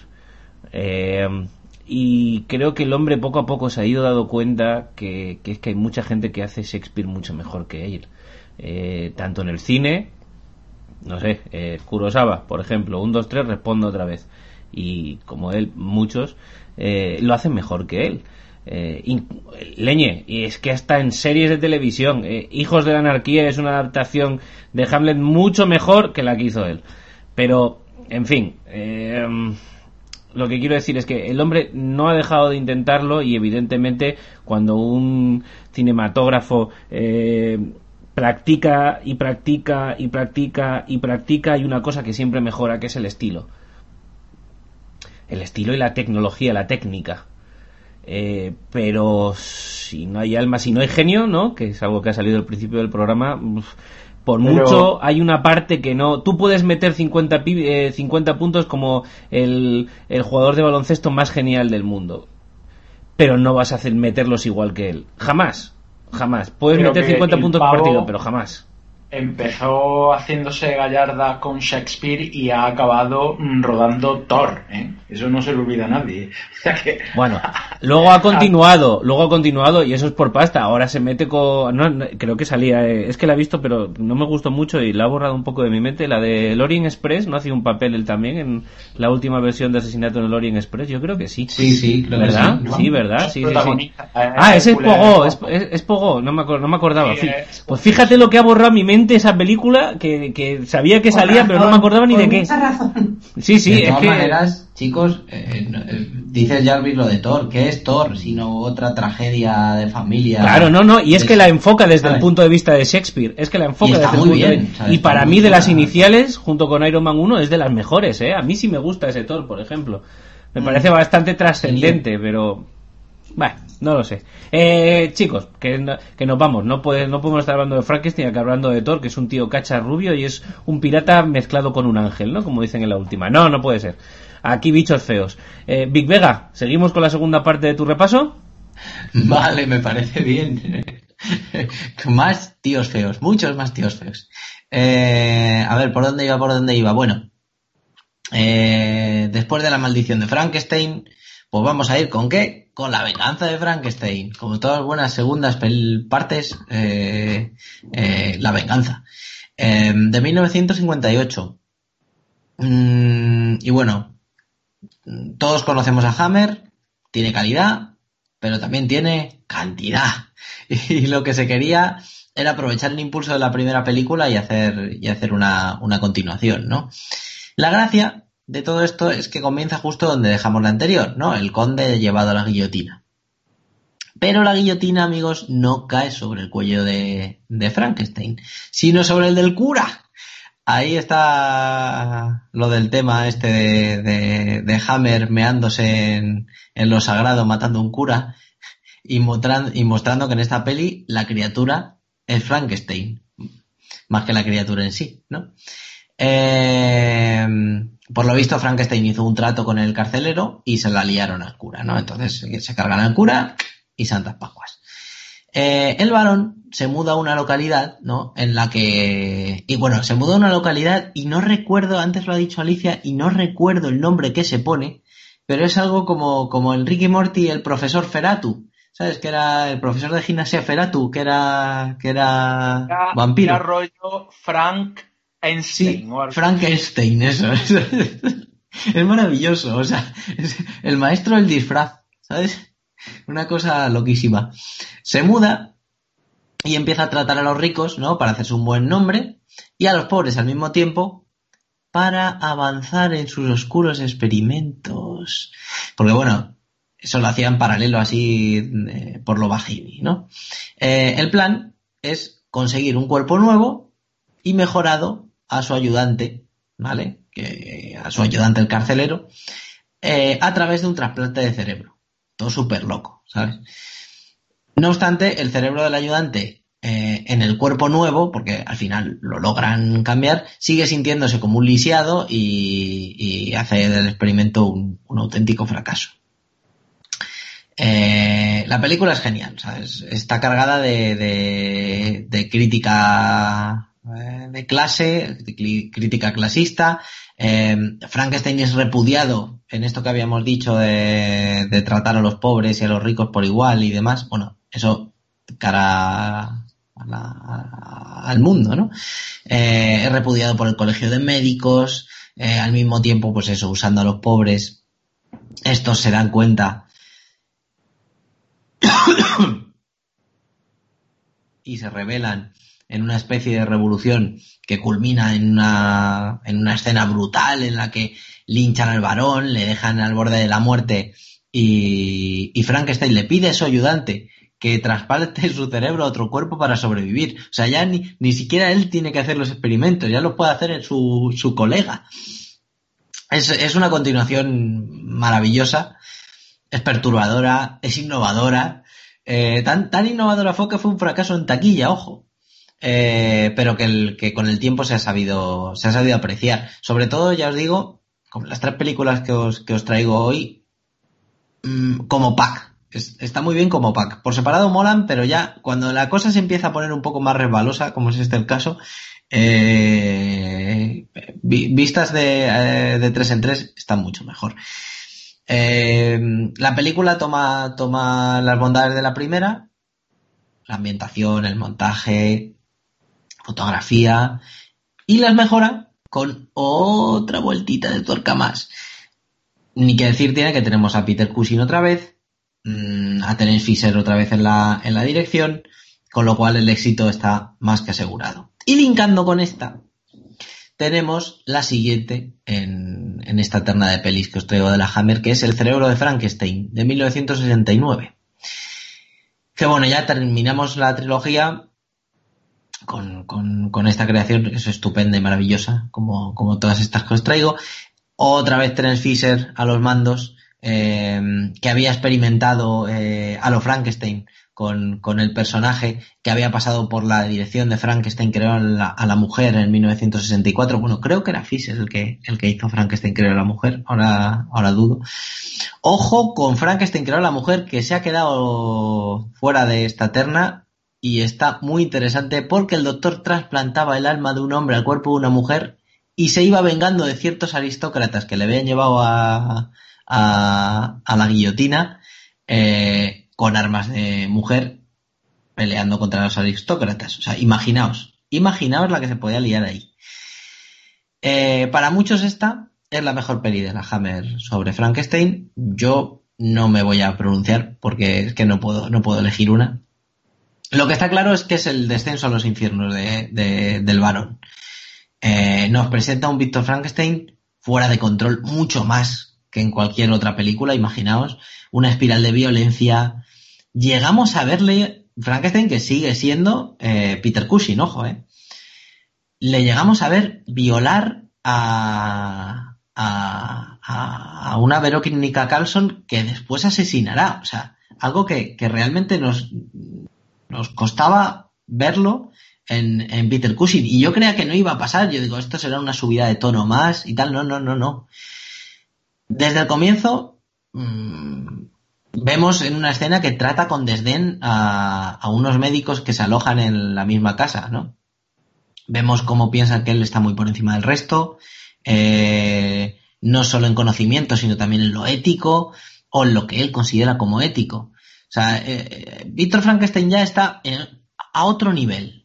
en lo moral, en lo, eh, en lo experimental, en lo científico, está muy fuera de, de, categoría, como los puertos del tour, ¿no? Hay escenas brutalísimas, además de la, de la violación. Eh, como, como en la que el científico al que Frankenstein había trasplantado el cerebro a otro cuerpo, ¿vale? Plena conciencia del, científico, ¿vale? Va a ver a su mujer, que le creía muerto, y claro, va a visitarla y esta no le reconoce porque tiene un nuevo cuerpo. Sin embargo, el cerebro del tío, o sea, dentro del, cuerpo, el tío sigue siendo el mismo, ¿no? Y le habla detrás de un biombo a la, mujer. Es, es, algo, es algo tremendo, tremendísimo. Eh, esta peli es Peter Cushing, ¿vale? O sea, la soporta Peter Cushing. Y, solamente habría que verla por deleitarse con, la actuación. Es una peli cruel, es una peli retorcida, desagradable, pero muy necesaria para, completar esta, trilogía. Y, y, realmente cuesta mucho pararse en una película de, de, Frankenstein, pero esto me parece el culmen de, de, Frankenstein de la Hammer, con diferencia. Bueno, chicos, ¿os parece hacemos una rondita pequeña comentando todo esto que ha, que ha dicho Vega? Me ha gustado mucho esa intrahistoria de, del hombre en el cuerpo de la mujer y la venganza y eh, me parece más que original.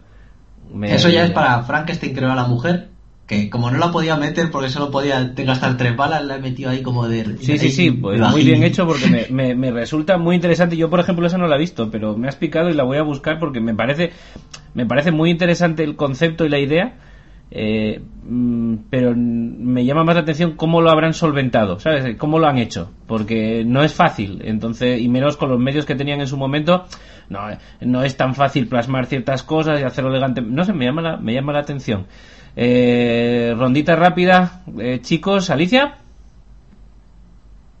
Eh, yo soy, soy muy fan de, de la Hammer también y es verdad que bueno, las tres, las tres películas a mí me parece que tienen una factura impecable. Me parece que el arco de personaje de, de Víctor Frankenstein, alias Frankenstein, etcétera, eh, es muy interesante. Es muy interesante ver cómo se degrada el personaje, eh, que ya no empieza bien, la verdad. Pero, pero cómo termina es, es aterrador. El nivel de manipulación al que llega, porque, eh, bueno, en, la segunda película se convierte en una especie de, de político que, que, intentan hacer que deje de ejercer la medicina, pero él, él eh, consigue, consigue seguir a lo suyo. Sale a duras penas de la primera película, pero empieza la segunda en otro sitio y resurge de sus cenizas. Y en la tercera se ha convertido en el, monstruo, en el monstruo entre los monstruos. Me parece genial. Y sí, efectivamente lo que comentábamos antes de lo de tú, tú, me haces falta para hacer el café y para violarte luego después, eh, es, es, es, una de, esos detalles, o no tan detalles, que te hacen ver cómo evoluciona el, el personaje hacia la E de las heces. Y, y, además es que yo recuerdo que estábamos Vega y yo viendo la película en plan, pero, pero, que es Peter Cushing, pero, pero, pero que la va a violar, pero que le está violar, pero que la ha violado. O sea, hay, hay, algo en tu cabeza y no habremos visto escenas de, de, de, abuso, ¿vale? Pero hay algo en tu cabeza que te dice, esto, esto, ¿por qué? ¿Para qué? No, no le aporta nada a nada excepto una, una mm, envi, envilecimiento, vale, eso, envilecimiento del personaje que va muchísimo más allá. Pero, pero es que, claro, a ver, hasta, hasta dónde puedes llegar cuando has empezado la serie eh, desenterrando muertos para cortarles en trozos y hacer una cosa nueva, ¿sabes? A mí me gustan mucho, me parecen muy recomendables. Y para una tarde así de nada mejor que hacer, yo, pues mejor esto que otras cosas, la verdad. Uh -huh. Ya sumaron. Ya dije antes que, a ver, no es que sea un super fan del eh, Frankenstein cinematográfico, y por tanto mmm, iría un poco en contra de la línea si digo que me fascinan estas películas. Con todo ello, creo que no sobra, que no sobran. La de la venganza de Frankenstein sí creo que es un poco reiterativa, que vuelve mmm, a tocar el mismo tema, aunque de otra forma distinta, persevera sobre los mismos tópicos y, y es un poco más prescindible. Pero la del cerebro de Frankenstein, la tercera, ya incluso a nivel visual, eh, atmosférico y, eso como la culminación de la degeneración del personaje, mmm, me parece bastante notable. ¿no? Y entonces, si de la trilogía quitamos la segunda, que sí creo que me sobra un poquito, uh, quedaría un arco bastante chulo, bastante chulo. Con todo ello no digo que me disguste ¿eh? la, venganza pero es volver lo mismo y además eh, sin la presencia de Christopher Lee, ¿no? que me parece que si en Frankenstein no está Christopher Lee haciendo mm, dupla con Peter Cushing no es lo mismo. Puede ser. Necrom, ¿tú cómo lo ves? Bueno, pues yo coincido un poco con, con todos vosotros. Eh, la venganza de Frankenstein no dejó ninguna marca en mí, pero el cerebro de Frankenstein sí que me acordaba de la primera vez que lo vi. Tampoco, como digo, como me estoy reconciliando con la Hammer, eh, me falta revisionar muchas de sus películas mmm, para sacarle más jugo, pero sí que me parecen muy interesantes todas las cosas que estáis comentando, como cómo, cómo intentar revitalizar al personaje o cómo hacer que alguien vaya al cine a ver a Frankenstein si ya sabe lo que se va a encontrar. Bueno, pues con estas pequeñas cosas quizás eh, se puede conseguir. A lo mejor ese punto de la mujer en el cuerpo del hombre, la violación, etcétera, en realidad eran pequeños ganchos para atraer al espectador, ¿no? O para mantenerlo en la butaca. Entonces, bueno, pero en cualquier caso, mm, pues, pues es la Hammer, ¿no? Y le tenemos cariño y el hombre lobo, el hombre invisible, el, eh, Frankenstein, Drácula, ha sacado sus productos y ha sabido explotarlos en su línea. Así que me parece que cuando se habla de monstruos clásicos, eh, pues no puede faltar la Hammer y la Universal. Y luego ya, pues lo que hay, lo que se haya hecho más tarde para intentar también combatir a esos dos grandes eh, monstruos del cine, ¿no? Bueno, pues ya que has nombrado la Universal, ¿nos ilustras un poco más? Bueno, yo en realidad eh, ahora eh, la, la, Universal es esta que, que, os he comentado antes y yo pues simplemente para terminar quería quería terminar con otra, con otra película, mmm, pero ya muy diferente el rollo en el que nos vamos a mover. Y se trata del jovencito Frankenstein.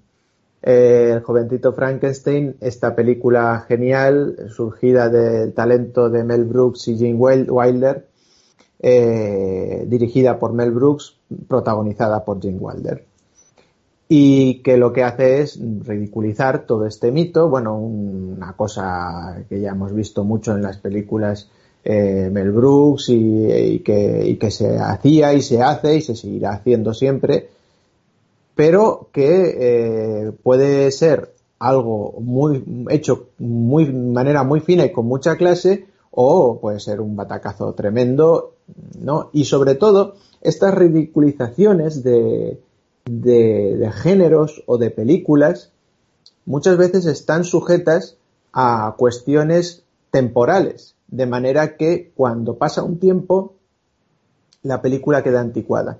Y me parece que eh, la, la, forma magistral en que lo que lo han hecho estos dos ha, ha dado fruto una película que no, no, pasa el tiempo para ella y que te sigue haciendo gracia eh, muchos años después. Y tiene más, más mérito que lo diga yo cuando yo precisamente me he dado contra un muro cuando he intentado revisionar películas mm, eh, de un estilo similar, digamos, tipo como pueden ser Los Caballeros de la Mesa Cuadrada, La vida de Brian, y no me han eh, sacado esa carcajada. Y sin embargo, el jovencito Frankenstein sí me la, sí me la saca. Eh, esta película como digo, pues eh, protagonizada por Jane Wilder en el papel del doctor Frankenstein, que no Frankenstein, porque se ve un poco avergonzado de su pasado, de, de que su... Necrom, Necrom, ¿cómo era? Hacemos el... eh, ¿Cómo se llama usted? Eh, esto es bueno, iba a decir, luego tenemos en el cast, pues por ejemplo, a diferentes personajes como eh, Cloris Leckman, que interpreta a Frau Blucher.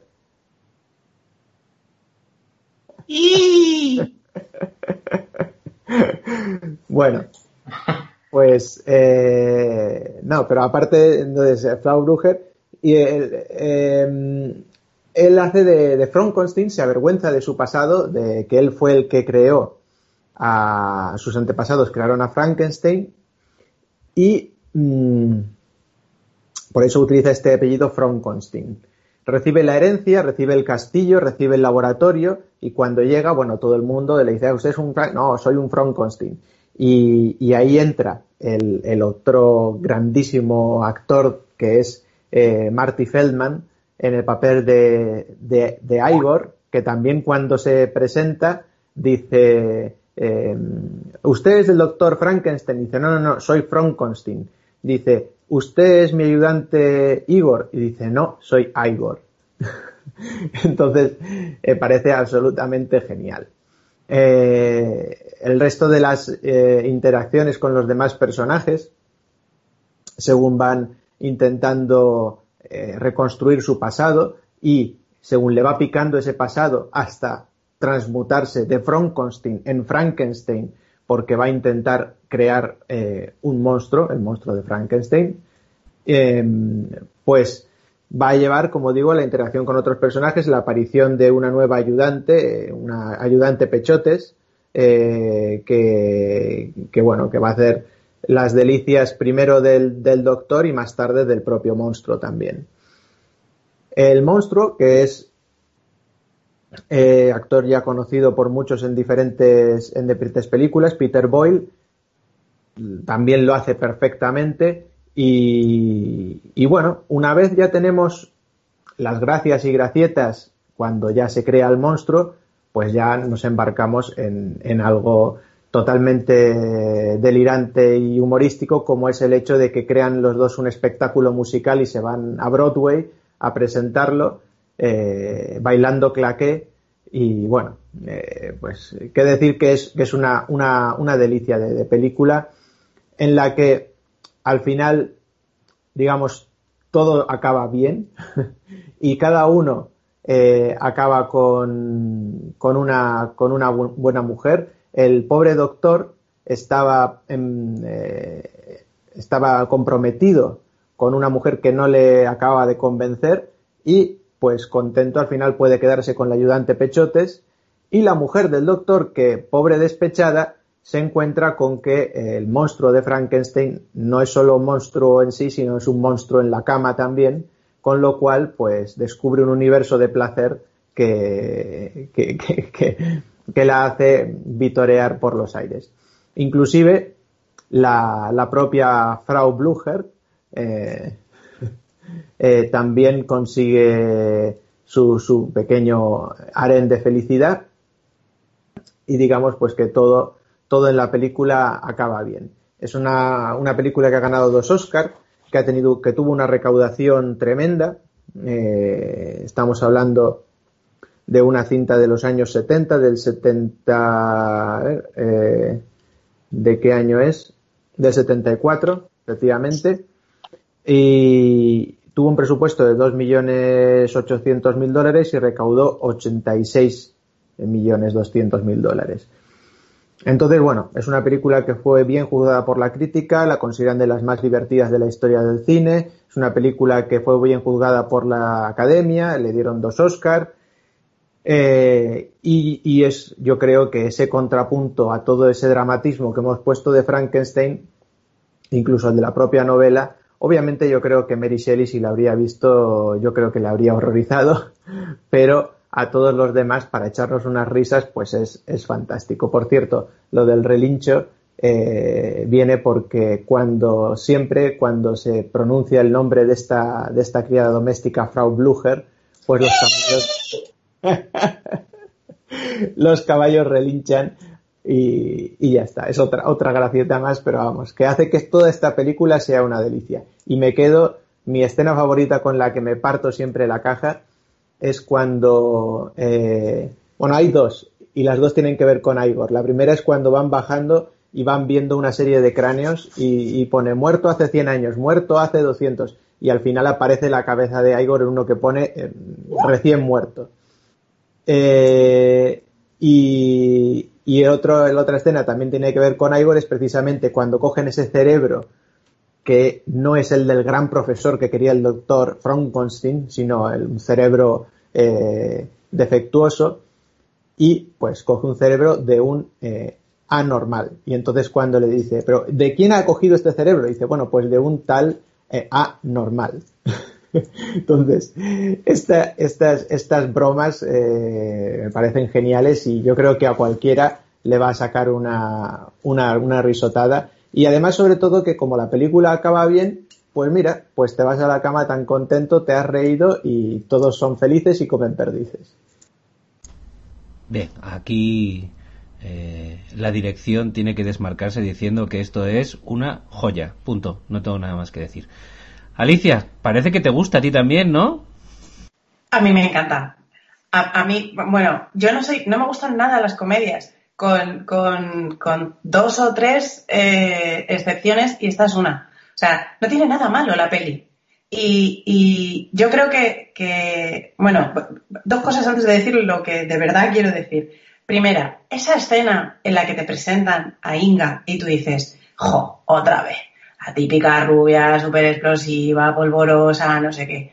Y lo primero que hace la tía es revolcarse en la paja, decir, ¡ah, revolcándome la paja! ¿Cómo me revuelco la paja? ¿Cómo me mola la paja?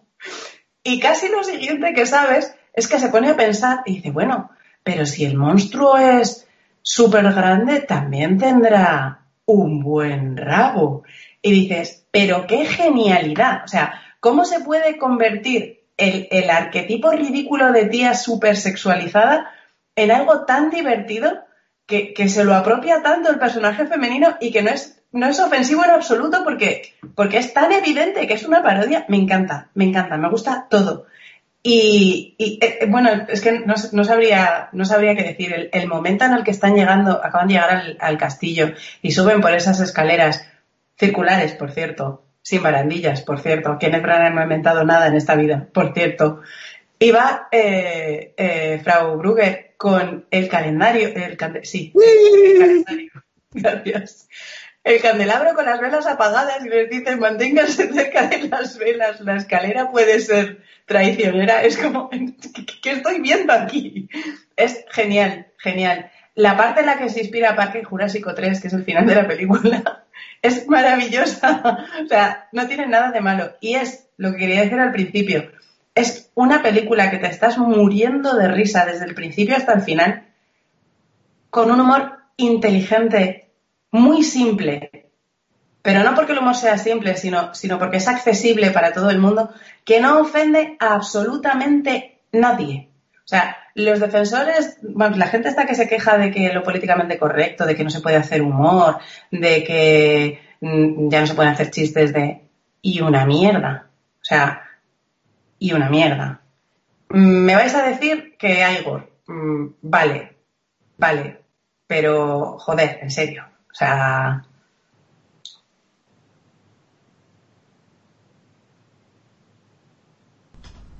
Hombre, a ver. Lo de Igor políticamente correcto mmm, no es, pero no creo que sea óbice para que alguien se indigne. Ahora, evidentemente, no, va, no vamos a tirar mucho por aquí, que si no, la vamos a liar, nos vamos a liar aquí debatiendo.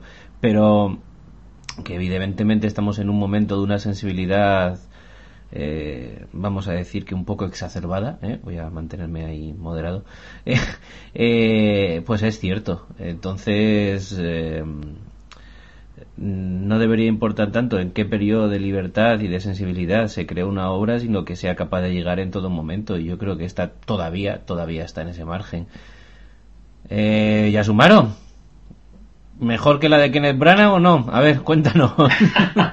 a ver, yo aquí estoy viendo un aquelarre de felicidad y voy a joderlo directamente, ¿vale? Me voy a erigir en el tío coñazo y en el saborío del grupo. Bueno, a ver. Mm, primero tengo que presentarme, ¿vale? A mí la comedia no me gusta, ¿vale? Eh, no me suelo reír con las películas, salvo con algunas películas muy determinadas eh, aquellas donde el humor es más zafio y es más negro y es más brutal, pues con esas me río yo, ¿vale? Y a mí el humor blanco no me funciona y el humor inteligente mm, menos todavía.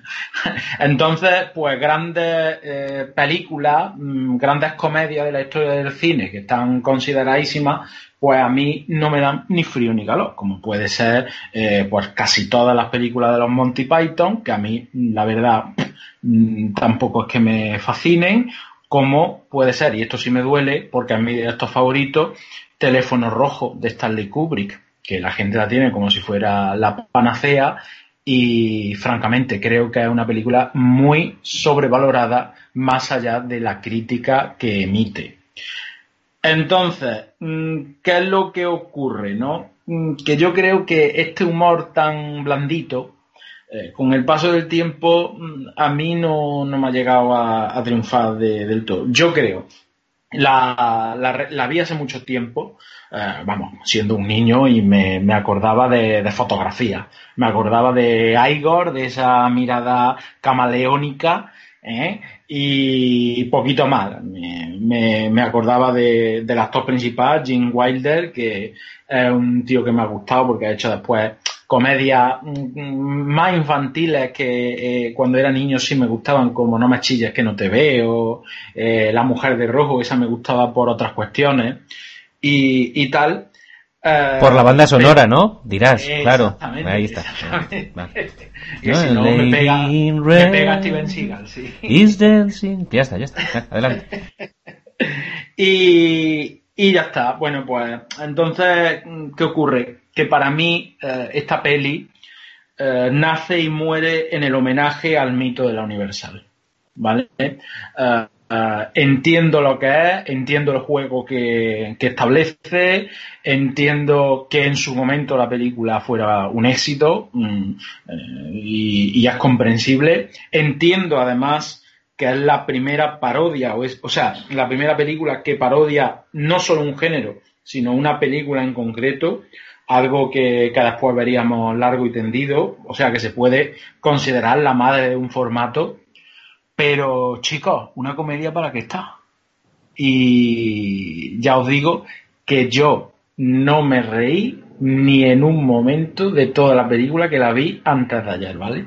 Venga, me podéis abuchear, me podéis tirar tomates, como el jorobado de Notre Dame, lo que queráis, pero es así, lo siento. Y eso que soy andaluz y supuestamente debo tener gracia. Pues no, soy la tristeza de Moldavia.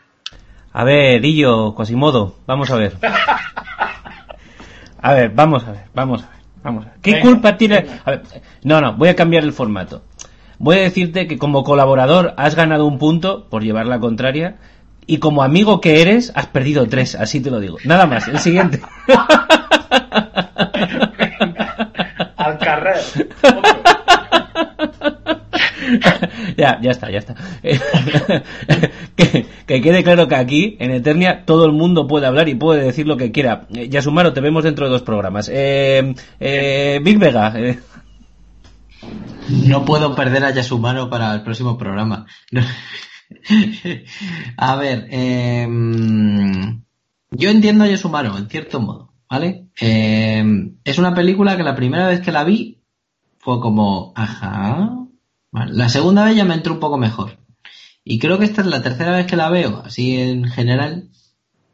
Y, y le he sabido sacar ciertas, ciertas cosillas que me gustan. No me, no me, no me descojono de la risa, ¿eh? Yo hago jaja y hay algunas cosas que es como, venga ya. Y hay algunas otras que directamente no las ves y te las tienen que señalar o, o, o las ves al siguiente visionado, como por ejemplo cuando sacan el cuerpo de la tumba y, y, y, y, están debajo del ataúd y sacan el ataúd como si estuvieran debajo del ataúd y dices, pero ¿cómo coño has llegado ahí?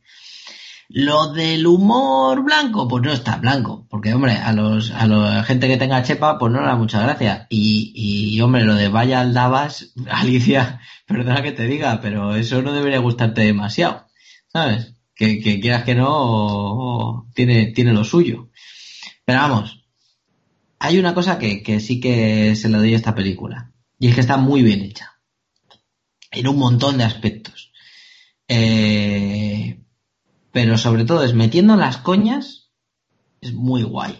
Porque mete las coñas y muchas veces, no te voy a decir que sea como agarrarlo como puedas, o aterriza como puedas, pero sí que las coñas van fluidas y tampoco te las señalas, te las señalan especialmente, ¿vale? O sea, pasa, todo pasa de una manera normal. Y la coña está ahí.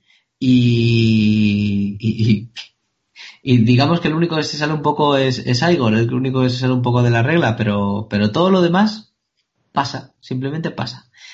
Eh, lo que sí que es cierto, y es una de estas cosas que digo que, que, que la película está muy bien hecha, es todo lo relacionado con eh, fotografía, imagen, eh, la iluminación, cómo está hecha la película desde el principio. O sea, los títulos de crédito son universal. O sea, esos son títulos de crédito de cine clásico, de cine, de cine de, terror clásico. A saco. A saco. Eh, todas las eh, iba a decir localizaciones, pero no, porque todo es, todo es estudio, vamos. Eh, todo el castillo por dentro. Eh, es, una auténtica maravilla. O sea, la película está muy, muy, muy bien hecha. O sea, es una comedia pero es una comedia bien dirigida y bien rodada, lo cual tiene bastante mérito también.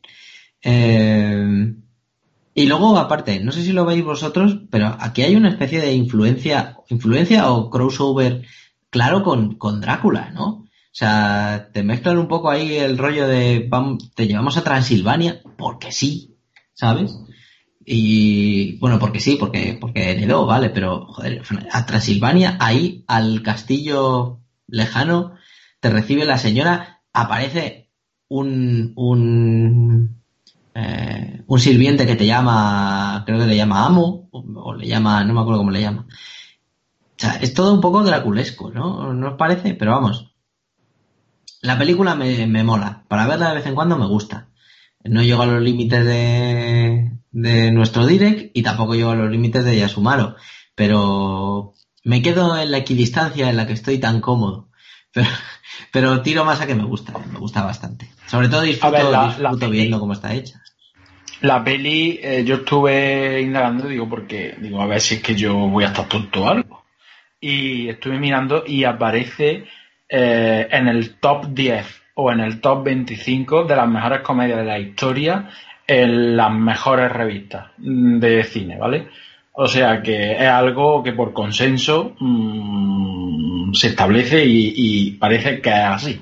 Lo que pasa que yo aquí seré un, pues un raro, un rarabi o lo que sea. Por cierto, antes han nombrado la de Aterriza como pueda, que la comentamos en un programa, y esa comedia sí me encanta, por ejemplo, para que me vayáis cogiendo el punto a la hora de... No, hombre, es que no, no tiene nada. No tiene nada que ver en realidad. Por o sea, eso, es por solamente eso. una manera de, meter las coñas Sí. eh, sin que nada, sin que no, digamos, repercuta en, en la historia. O sea, como algo que pasa es la coña.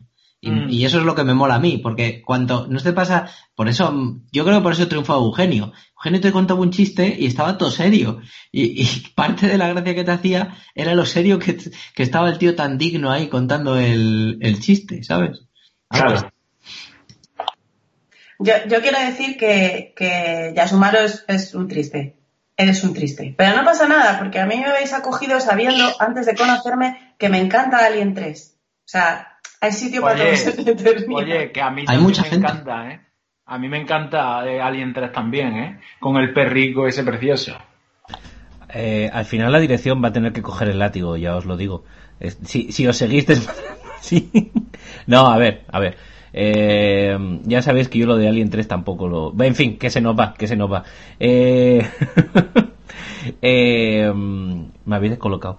Eh, no sé cómo hemos acabado en Alien 3 hablando de Frankenstein, pero ojo, eh, que también podíamos sacar una, eh, que también podemos sacar una resemblanza entre Frankenstein y Alien, ¿no? Eh, Alien tampoco nace directamente de nadie, sino que se desarrolla de alguien. Bueno, en fin, eh, bueno, eh, nah, pajas mentales de dirección, olvidaros. Eh, ya hemos hecho una resemblanza de las pelis más clásicas, más antiguas y la más moderna, más renombrada. Y yo creo que es muy interesante lo que nos va a traer ahora Alicia, porque es ni más ni menos una película bastante reciente y que además no habla de, del personaje literario en sí, sino de eh, este, este momento creativo del que hablamos al comienzo de, de este programa eh, en esa casa con todos esos escritores, etcétera, etcétera, etcétera. Y yo creo que puede ser muy enriquecedor para terminar el programa abordar esta, esta nueva película. Alicia, esperamos expectantes. Eh, pues bueno, Remando al Viento, 1988, Gonzalo Suárez, eh, que habla del encuentro de los cuatro escritores en Villa Diodati en el verano de 1815. Ya se me ha olvidado porque tengo una memoria horrible. Eh, el verano sin verano. Hay muchas cosas interesantes en esta peli, ¿vale? Yo no creo que sea un ejercicio de altísima altura cinematográfica. A mí, yo reconozco que, elegí esta película para hablar de Frankenstein porque para mí es muy importante de manera personal. Yo conocí la película cuando, cuando estaba en la Facultad de Derecho, que fue cuando entré en contacto con el taller literario de la Facultad de Filología de mi misma universidad. Y claro, eh, pues si decía Jarvis al principio que el mito de la gente que se une para crear, pues imaginaros, yo que venía de un pueblico, de repente me encontré con un montón de gente que sabía mucho más que yo de todo y que todos escribían. Yo escribía mi diario y, relatos muy cortitos y muy malos, muy malos, muy malos, muy malos, de verdad malísimos. Eh, pero Jope tenía mucho en común con esa gente. Tenía pues las, mismas inquietudes y, un poco las mismas ambiciones. En ese contexto personal me encuentro con Remando al Viento, que, me vais a perdonar la, banalidad, pero tiene al Hugh Grant más guapo de la historia de Hugh Grant y claro, no se puede dejar pasar. Eh, eh, creo que me van a bofetear por esto, pero bueno, me da lo mismo. me quedo con el bofetón que me lo merezco, me da igual, uno tiene que asumir sus, sus problemillas. Una eh, cosa, un inciso, un inciso. Yo la estuve viendo con, con, mi novia, con Cristina, y dijo también que estaba guapísimo la película. ¿eh? Yo suelto esto aquí ya.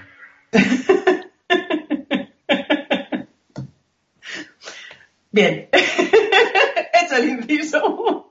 Bueno, la película habla de, de la temporada que pasan eh, los cuatro juntos en, en Villa Diodati en Italia. Habla un poquito de cómo se conocen eh, Shelley y Mary Shelley en Londres, cómo tienen que huir de allí porque él estaba casado, pero ellos dos estaban enamorados, no podían vivir juntos, entonces huyen del país y se encuentran con, con Lord Byron allá por las Italias. Eh, se juntan a escribir y eh, habla también la película de, de, de, la locura o la histeria, entre comillas, de Shelley, aunque en realidad el episodio real en el que él mira por un caleidoscopio y ve eh, la cara de Mary repetida innumerables veces fue un subidón de Laura, ¿no? En el que él tiene una visión en la que ve los pechos de su mujer y en los pezones, en vez de pezones, tiene ojos. Una cosa muy loca. Esto, por lo visto, pasó de verdad. Eh, una de estas noches deciden, eh, bueno, Lord Byron lanza la propuesta, se ponen a escribir y Mary Shelley es la, que más escribe, es de hecho la, voz en off narradora, un poco en plan correspondencia de, lo que sucede en, en la película. Y, y, la película va en realidad de que Mary Shelley pierde un poco la cabeza y echa la culpa de todas las desgracias de su vida, lo que yo comentaba al principio hablando de ella, de que siempre está rodeada de muerte.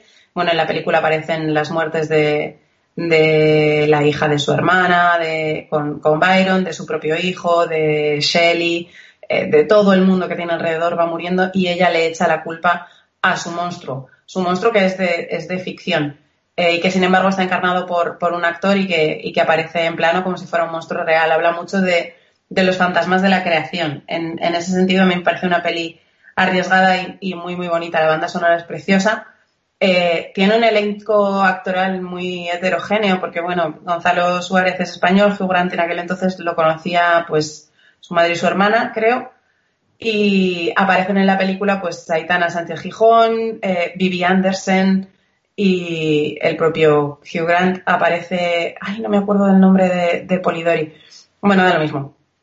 Eh, la película es interesante por lo que cuenta de los personajes reales y, de los dramas de los personajes reales, aunque por supuesto está muy, muy, muy, muy, muy idealizada y muy dramatizada. O sea, eh, ¿cómo decirlo? Los mimbres se corresponden ligeramente con la realidad, pero por supuesto no hubo, no hubo más monstruo que quizá Lord Byron en el sentido de que sí, era un tipo tan excéntrico como aparece en la película y sí, tenía una jirafa en su palacio de Venecia, como aparece en la película.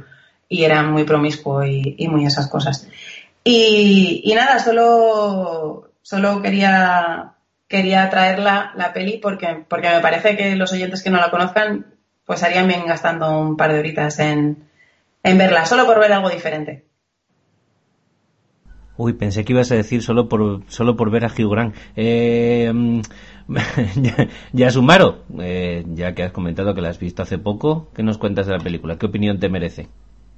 Eh, a mí me, ha gustado me ha gustado, la verdad que una película irregular y que creo que desaprovecha mm, uno de los, de los, grandes potenciales que, que, podía explotar, que es la creación literaria. Yo me esperaba que se hiciera notar un poco más el intercambio de ideas, el nacimiento de la obra y por eso pasan muy de puntillas, ¿no? Quizá eh, se centran más en los devaneos amorosos, en, en, eh, en, fin, el romanticismo, el padecimiento de los personajes que eh, en el surgimiento, en el nacimiento de, de esa obra, ¿no? por supuesto, de Frankenstein, incluso la de El vampiro. Me gusta visualmente la película muchísimo. Alicia ha comentado que la banda sonora es notable y lo es pero a mí visualmente eh, la película me ha llamado muchísima la atención hasta el punto de que me ha recordado a el piano de Jane Campion, que es del año 93.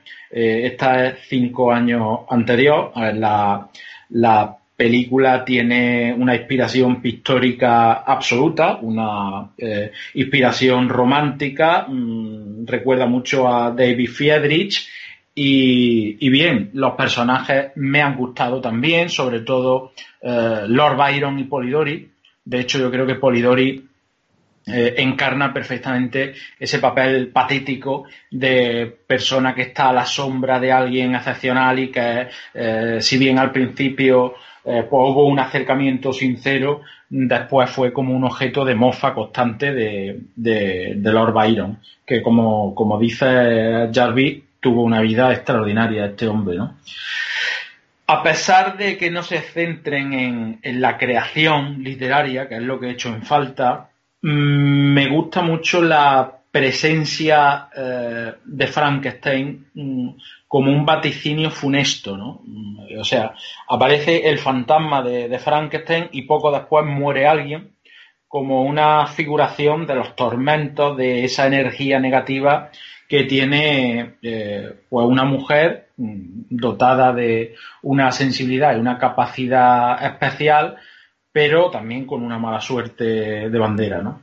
¿Qué ocurre? Que los actores están bien, pero siendo la protagonista, entre comillas, porque esto no se explicita en ningún momento, pero todos sabemos eh, quién es eh, Mary Shelley, siendo la protagonista Mary Shelley, creo que su personaje es quizá el más romo de todos los que aparecen en pantalla.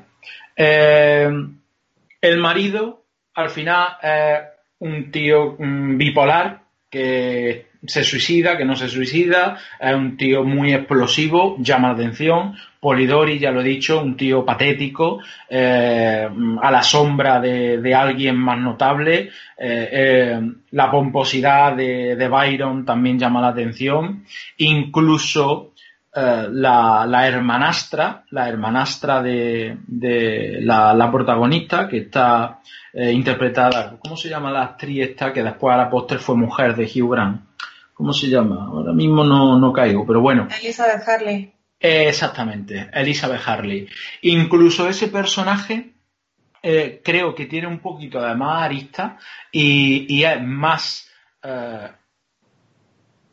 James Hausten, por así decirlo, que el mismo de Mary Shelley, que un poco estaca. Yo considero que el personaje de Shelley está desaprovechado y la actriz quizá eh, es un poquito plana y creo que por ahí hay una cojera y, tal, pero en conjunto la película me llama mucho la atención, sobre todo que sea española. Esto parece de, de cuñado, pero coño, mm, la factura es impecable. Y de hecho, este, este director, eh, Gonzalo Suárez, rodó unos años después una película que a mí me encanta personalmente, que es Don Juan de los Infiernos, protagonizada por un Juan Diego, y que no dejo de recomendar ya que el Pisuerga pasa por Valladolid. Big Vega, tú también la has visto. Sí. ¿Qué tienes que decir?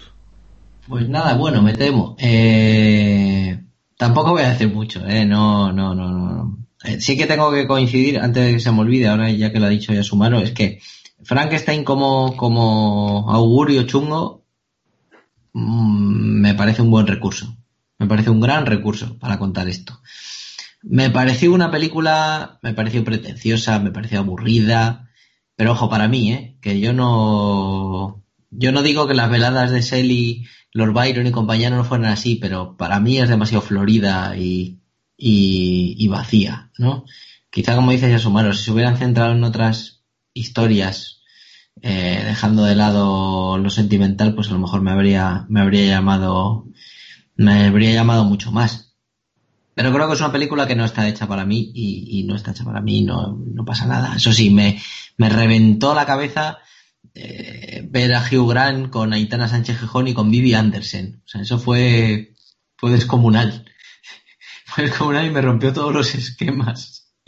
Pero nada, nada, no, no es una película que volvería a ver y tampoco la recomendaría. Eh, mm, luego me he acercado a otras películas de la vida de Mary y tampoco me han gustado, me ha gustado el enfoque que se le ha dado. Entonces no sé yo realmente si el problema soy yo o, la historia que no me, que no me interesa. No, no, no lo tengo nada claro.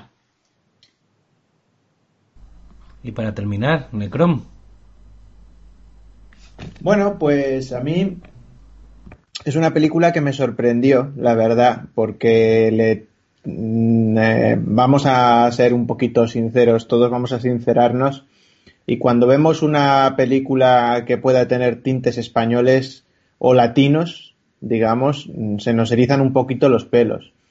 Pero lo cierto es que me sorprendió gratamente. Claro, quizás porque iba un poco condicionado a me voy a encontrar, mm, vaya usted a saber qué. Eh, pero, pero me pareció interesante, me parece una película documental. Me parece una película documental de los personajes que eran estos y que y que bueno y que pues eso pues lo, eh, eh, no solo Lord Byron sino Polidoris y esto el otro bueno eh, Polidori tuvo suerte de que no estaba por ahí John Wick si no lo, habría tenido chungo. Pero pero vamos que me parece una película pues por ejemplo yo recuerdo la, la vi con mi mujer y eso pues eh, llevó a ella la, la, llevó a investigar un poco sobre la vida de Mary Shelley y claro, luego me iba contando las cosas y, y diciendo, claro, es que obviamente eh, menudo personaje, pero claro, por, por, por, todo lo que le había pasado, ¿no? Es que salía de Guatemala y entraba en Guatepeor, ¿no? Entonces, mmm, me parece, como digo, una película interesante, una película documental. Eh, añado que sí, eh, Hugh Grant está muy guapo aquí, eh, remando al viento, eh, con el viento en la cabellera. Pero, pero bueno, me, me, parece simplemente una película interesante, una película de las que no se suelen hacer, sobre la vida de una escritora y la creación de una obra pues que ha marcado, como hemos visto, toda la historia del cine. Entonces, bueno, en todo, en todo ese punto me parece, pues, cuanto menos interesante. Quizás lo que menos me gusta es esa imagen pobre del fantasma o del espectro de, Frankenstein que se aparece de vez en cuando y que es un poco el que va guiando toda la película, ¿no? Y que deja entrever como que eh, Mary Shelley crea a Frankenstein, al monstruo de Frankenstein, como eh, una personificación de, la mala suerte que ha tenido en toda su vida, de, la, de la, parca, de, lo que le ha ido pasando. Pero también me parece interesante como recurso. Así que no tengo una, una mala opinión de ella. No me parece un peliculón, pero desde luego tampoco descartaría recomendarlo para aquellos a los que les guste Frankenstein y los que quieran investigar un poquillo acerca de esto y sobre todo pues los que quieran ver pues los personajes que eran estos, que vamos. Eh, los, a mí me gustan, voy a decir, a mí me gustan estas películas eh, en las que podría meter en el mismo saco que esta a, películas o historias, barra historias, tipo Orgullo y Prejuicio, Sentido y Sensibilidad, eh, Mujercitas. Sí, sí, Mujercitas, en los cuales eh, realmente los protagonistas sufren unos dramas terribles eh, al borde de llegar a suicidarse por esos dramas y el drama más gordo es a lo mejor que se me ha encarnado la uña del pie o no sé si echarle sal o pimienta al solomillo.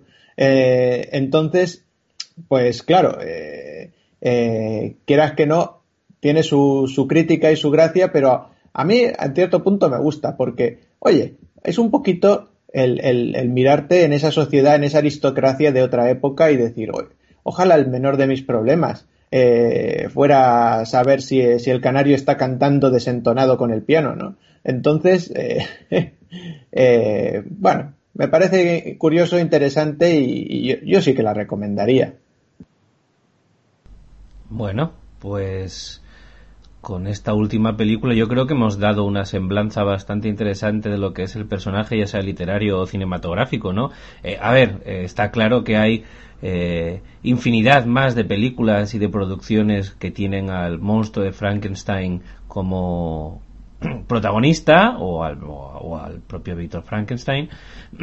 es imposible abarcarlos todos en un, en un programa y tampoco vamos a hacer aquí eh, un programa mítico eh, de estos nuestros de 8 o 9 horas porque ni aún así abarcaríamos todas las películas que hay. Ya digo que los oyentes eh, pueden incluso comentarnos y, darnos opiniones sobre otras películas que ellos hayan visto o que acaben de ver o que vayan a salir o que acaben de salir eh, al respecto. Em, ha estado muy bien, chicos. Eh, si os parece que hace tiempo que no lo hacemos y como vamos a hacer dos programas seguidos y el WhatsApp Podcast probablemente lo presentemos después, hacemos una pequeña ronda de recomendaciones, que hace mucho que no lo hacemos, y por variar un poco de Frankenstein a Hugh Grant y de ahí a Alien, pues podemos seguir con alguna recomendación variadita, ¿no? Por ejemplo, Necrom, ¿tú tienes algo que aportarnos?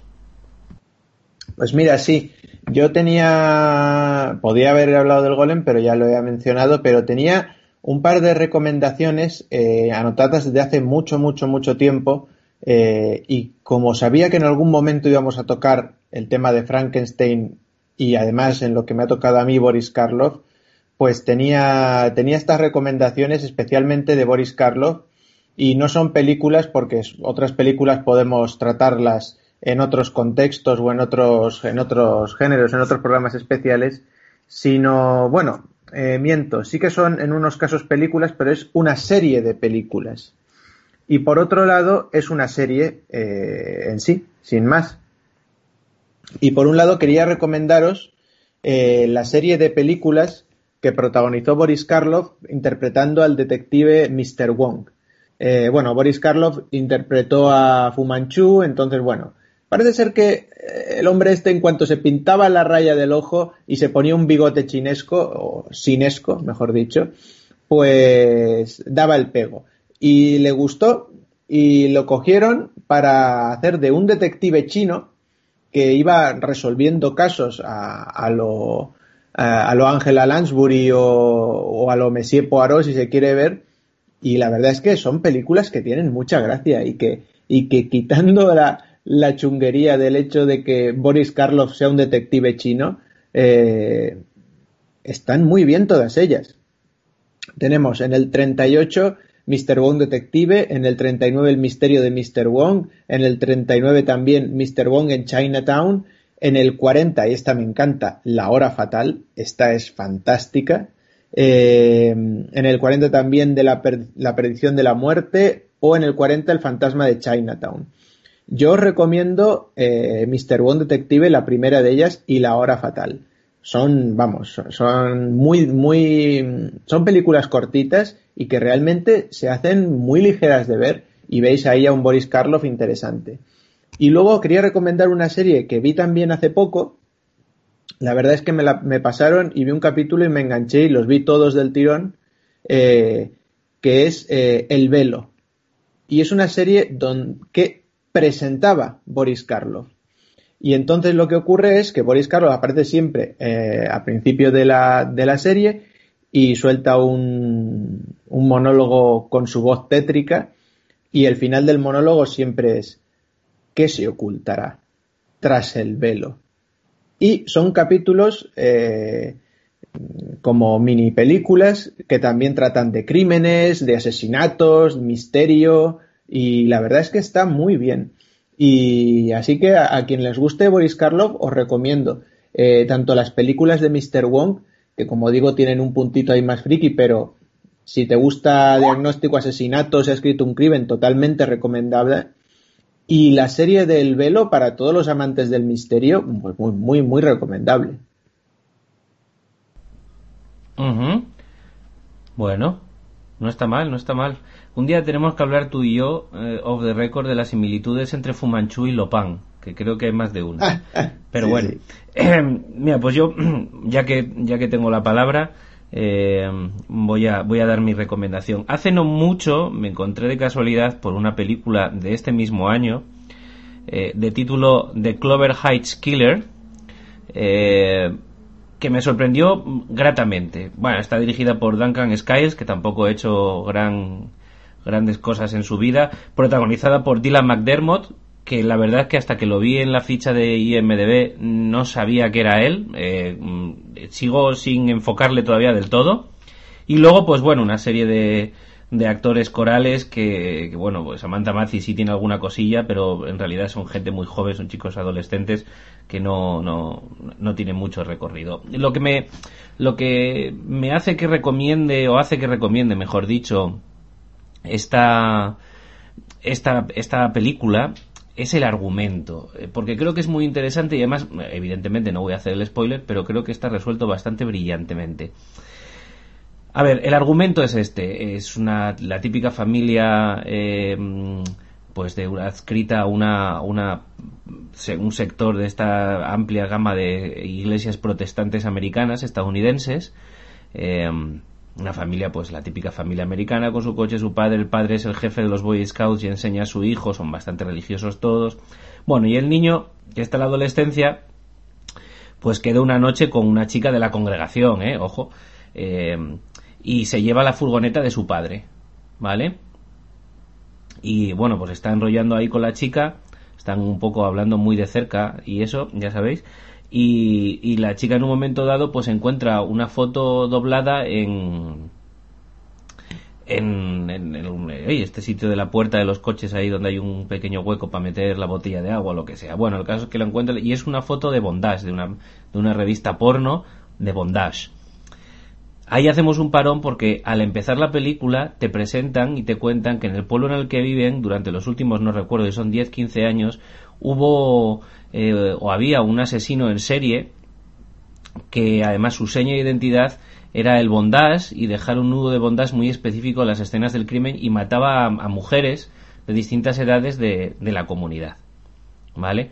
Eh, lo que le pasa al chico es que la chica cree que es de él, eh, porque él se hizo el fardón diciendo que no, que la furgoneta era suya, así que le cuenta a toda la comunidad que, pues que es un pervertido, que le gusta el bondage y tal, y no sé qué, y como que le repelen un poco. Y mientras, sin embargo, el chico empieza a sospechar eh, que su padre puede ser el, el, asesino, pero claro, convive con él, entonces no, tampoco sabe cómo llegar a él, si investigar, si no, el padre, en fin.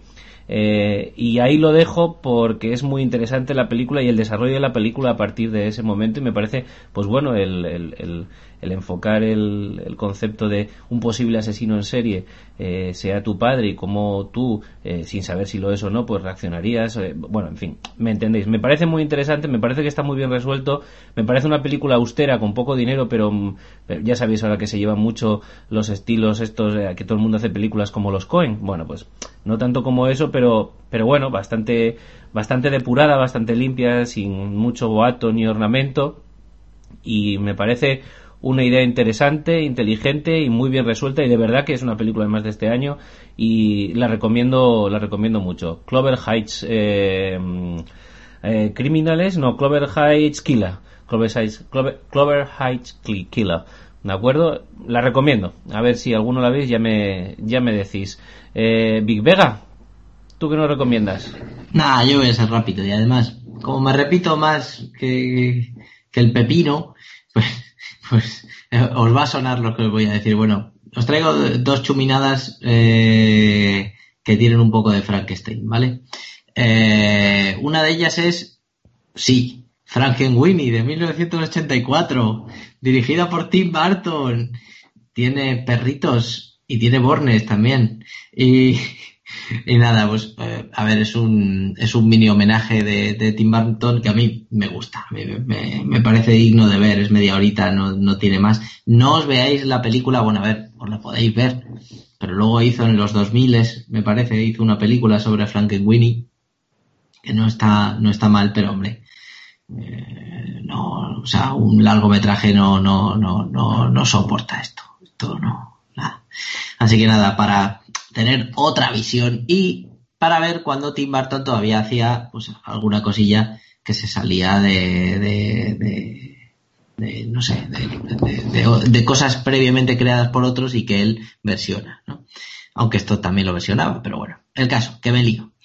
Y la segunda cosa que traigo, que no es la primera vez que la traigo, y creo que en el de Drácula también la, lo dije, es la típica y mítica aventura gráfica que siempre os recomiendo cuando salen monstruos, que es Hollywood Monsters, de el clásico mm, de español de Péndulo Studios y editada en, en el 1997 por Dynamic Multimedia.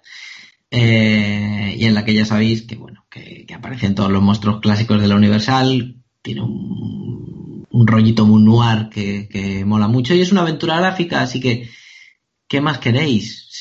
Creo que está en Steam y si no, pues bajaos la de por ahí, que, seguro que, le podéis hacer un apaño. Y ya está. ¿Veis cómo me repito? Si es que, si, si sabéis cómo me pongo. Bueno, pero si te repites con calidad, no pasa no pasa absolutamente nada no aquí se perdona todo Hugh Grant ha repetido el papel toda la vida y no pasa nada Alicia ¿qué nos recomiendas tú?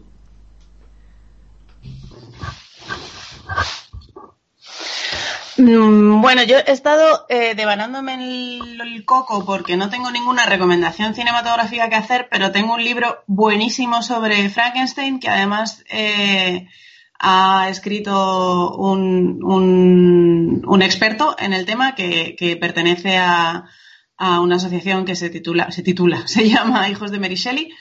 Eh, el libro se llama Los fantasmas de Villa Diodati. Lo escribe Ricard Ruiz Garzón. Eh, es maravilloso, es, del, que he sacado la anecdotilla inicial de, Peter Parker y, la frase y Spiderman.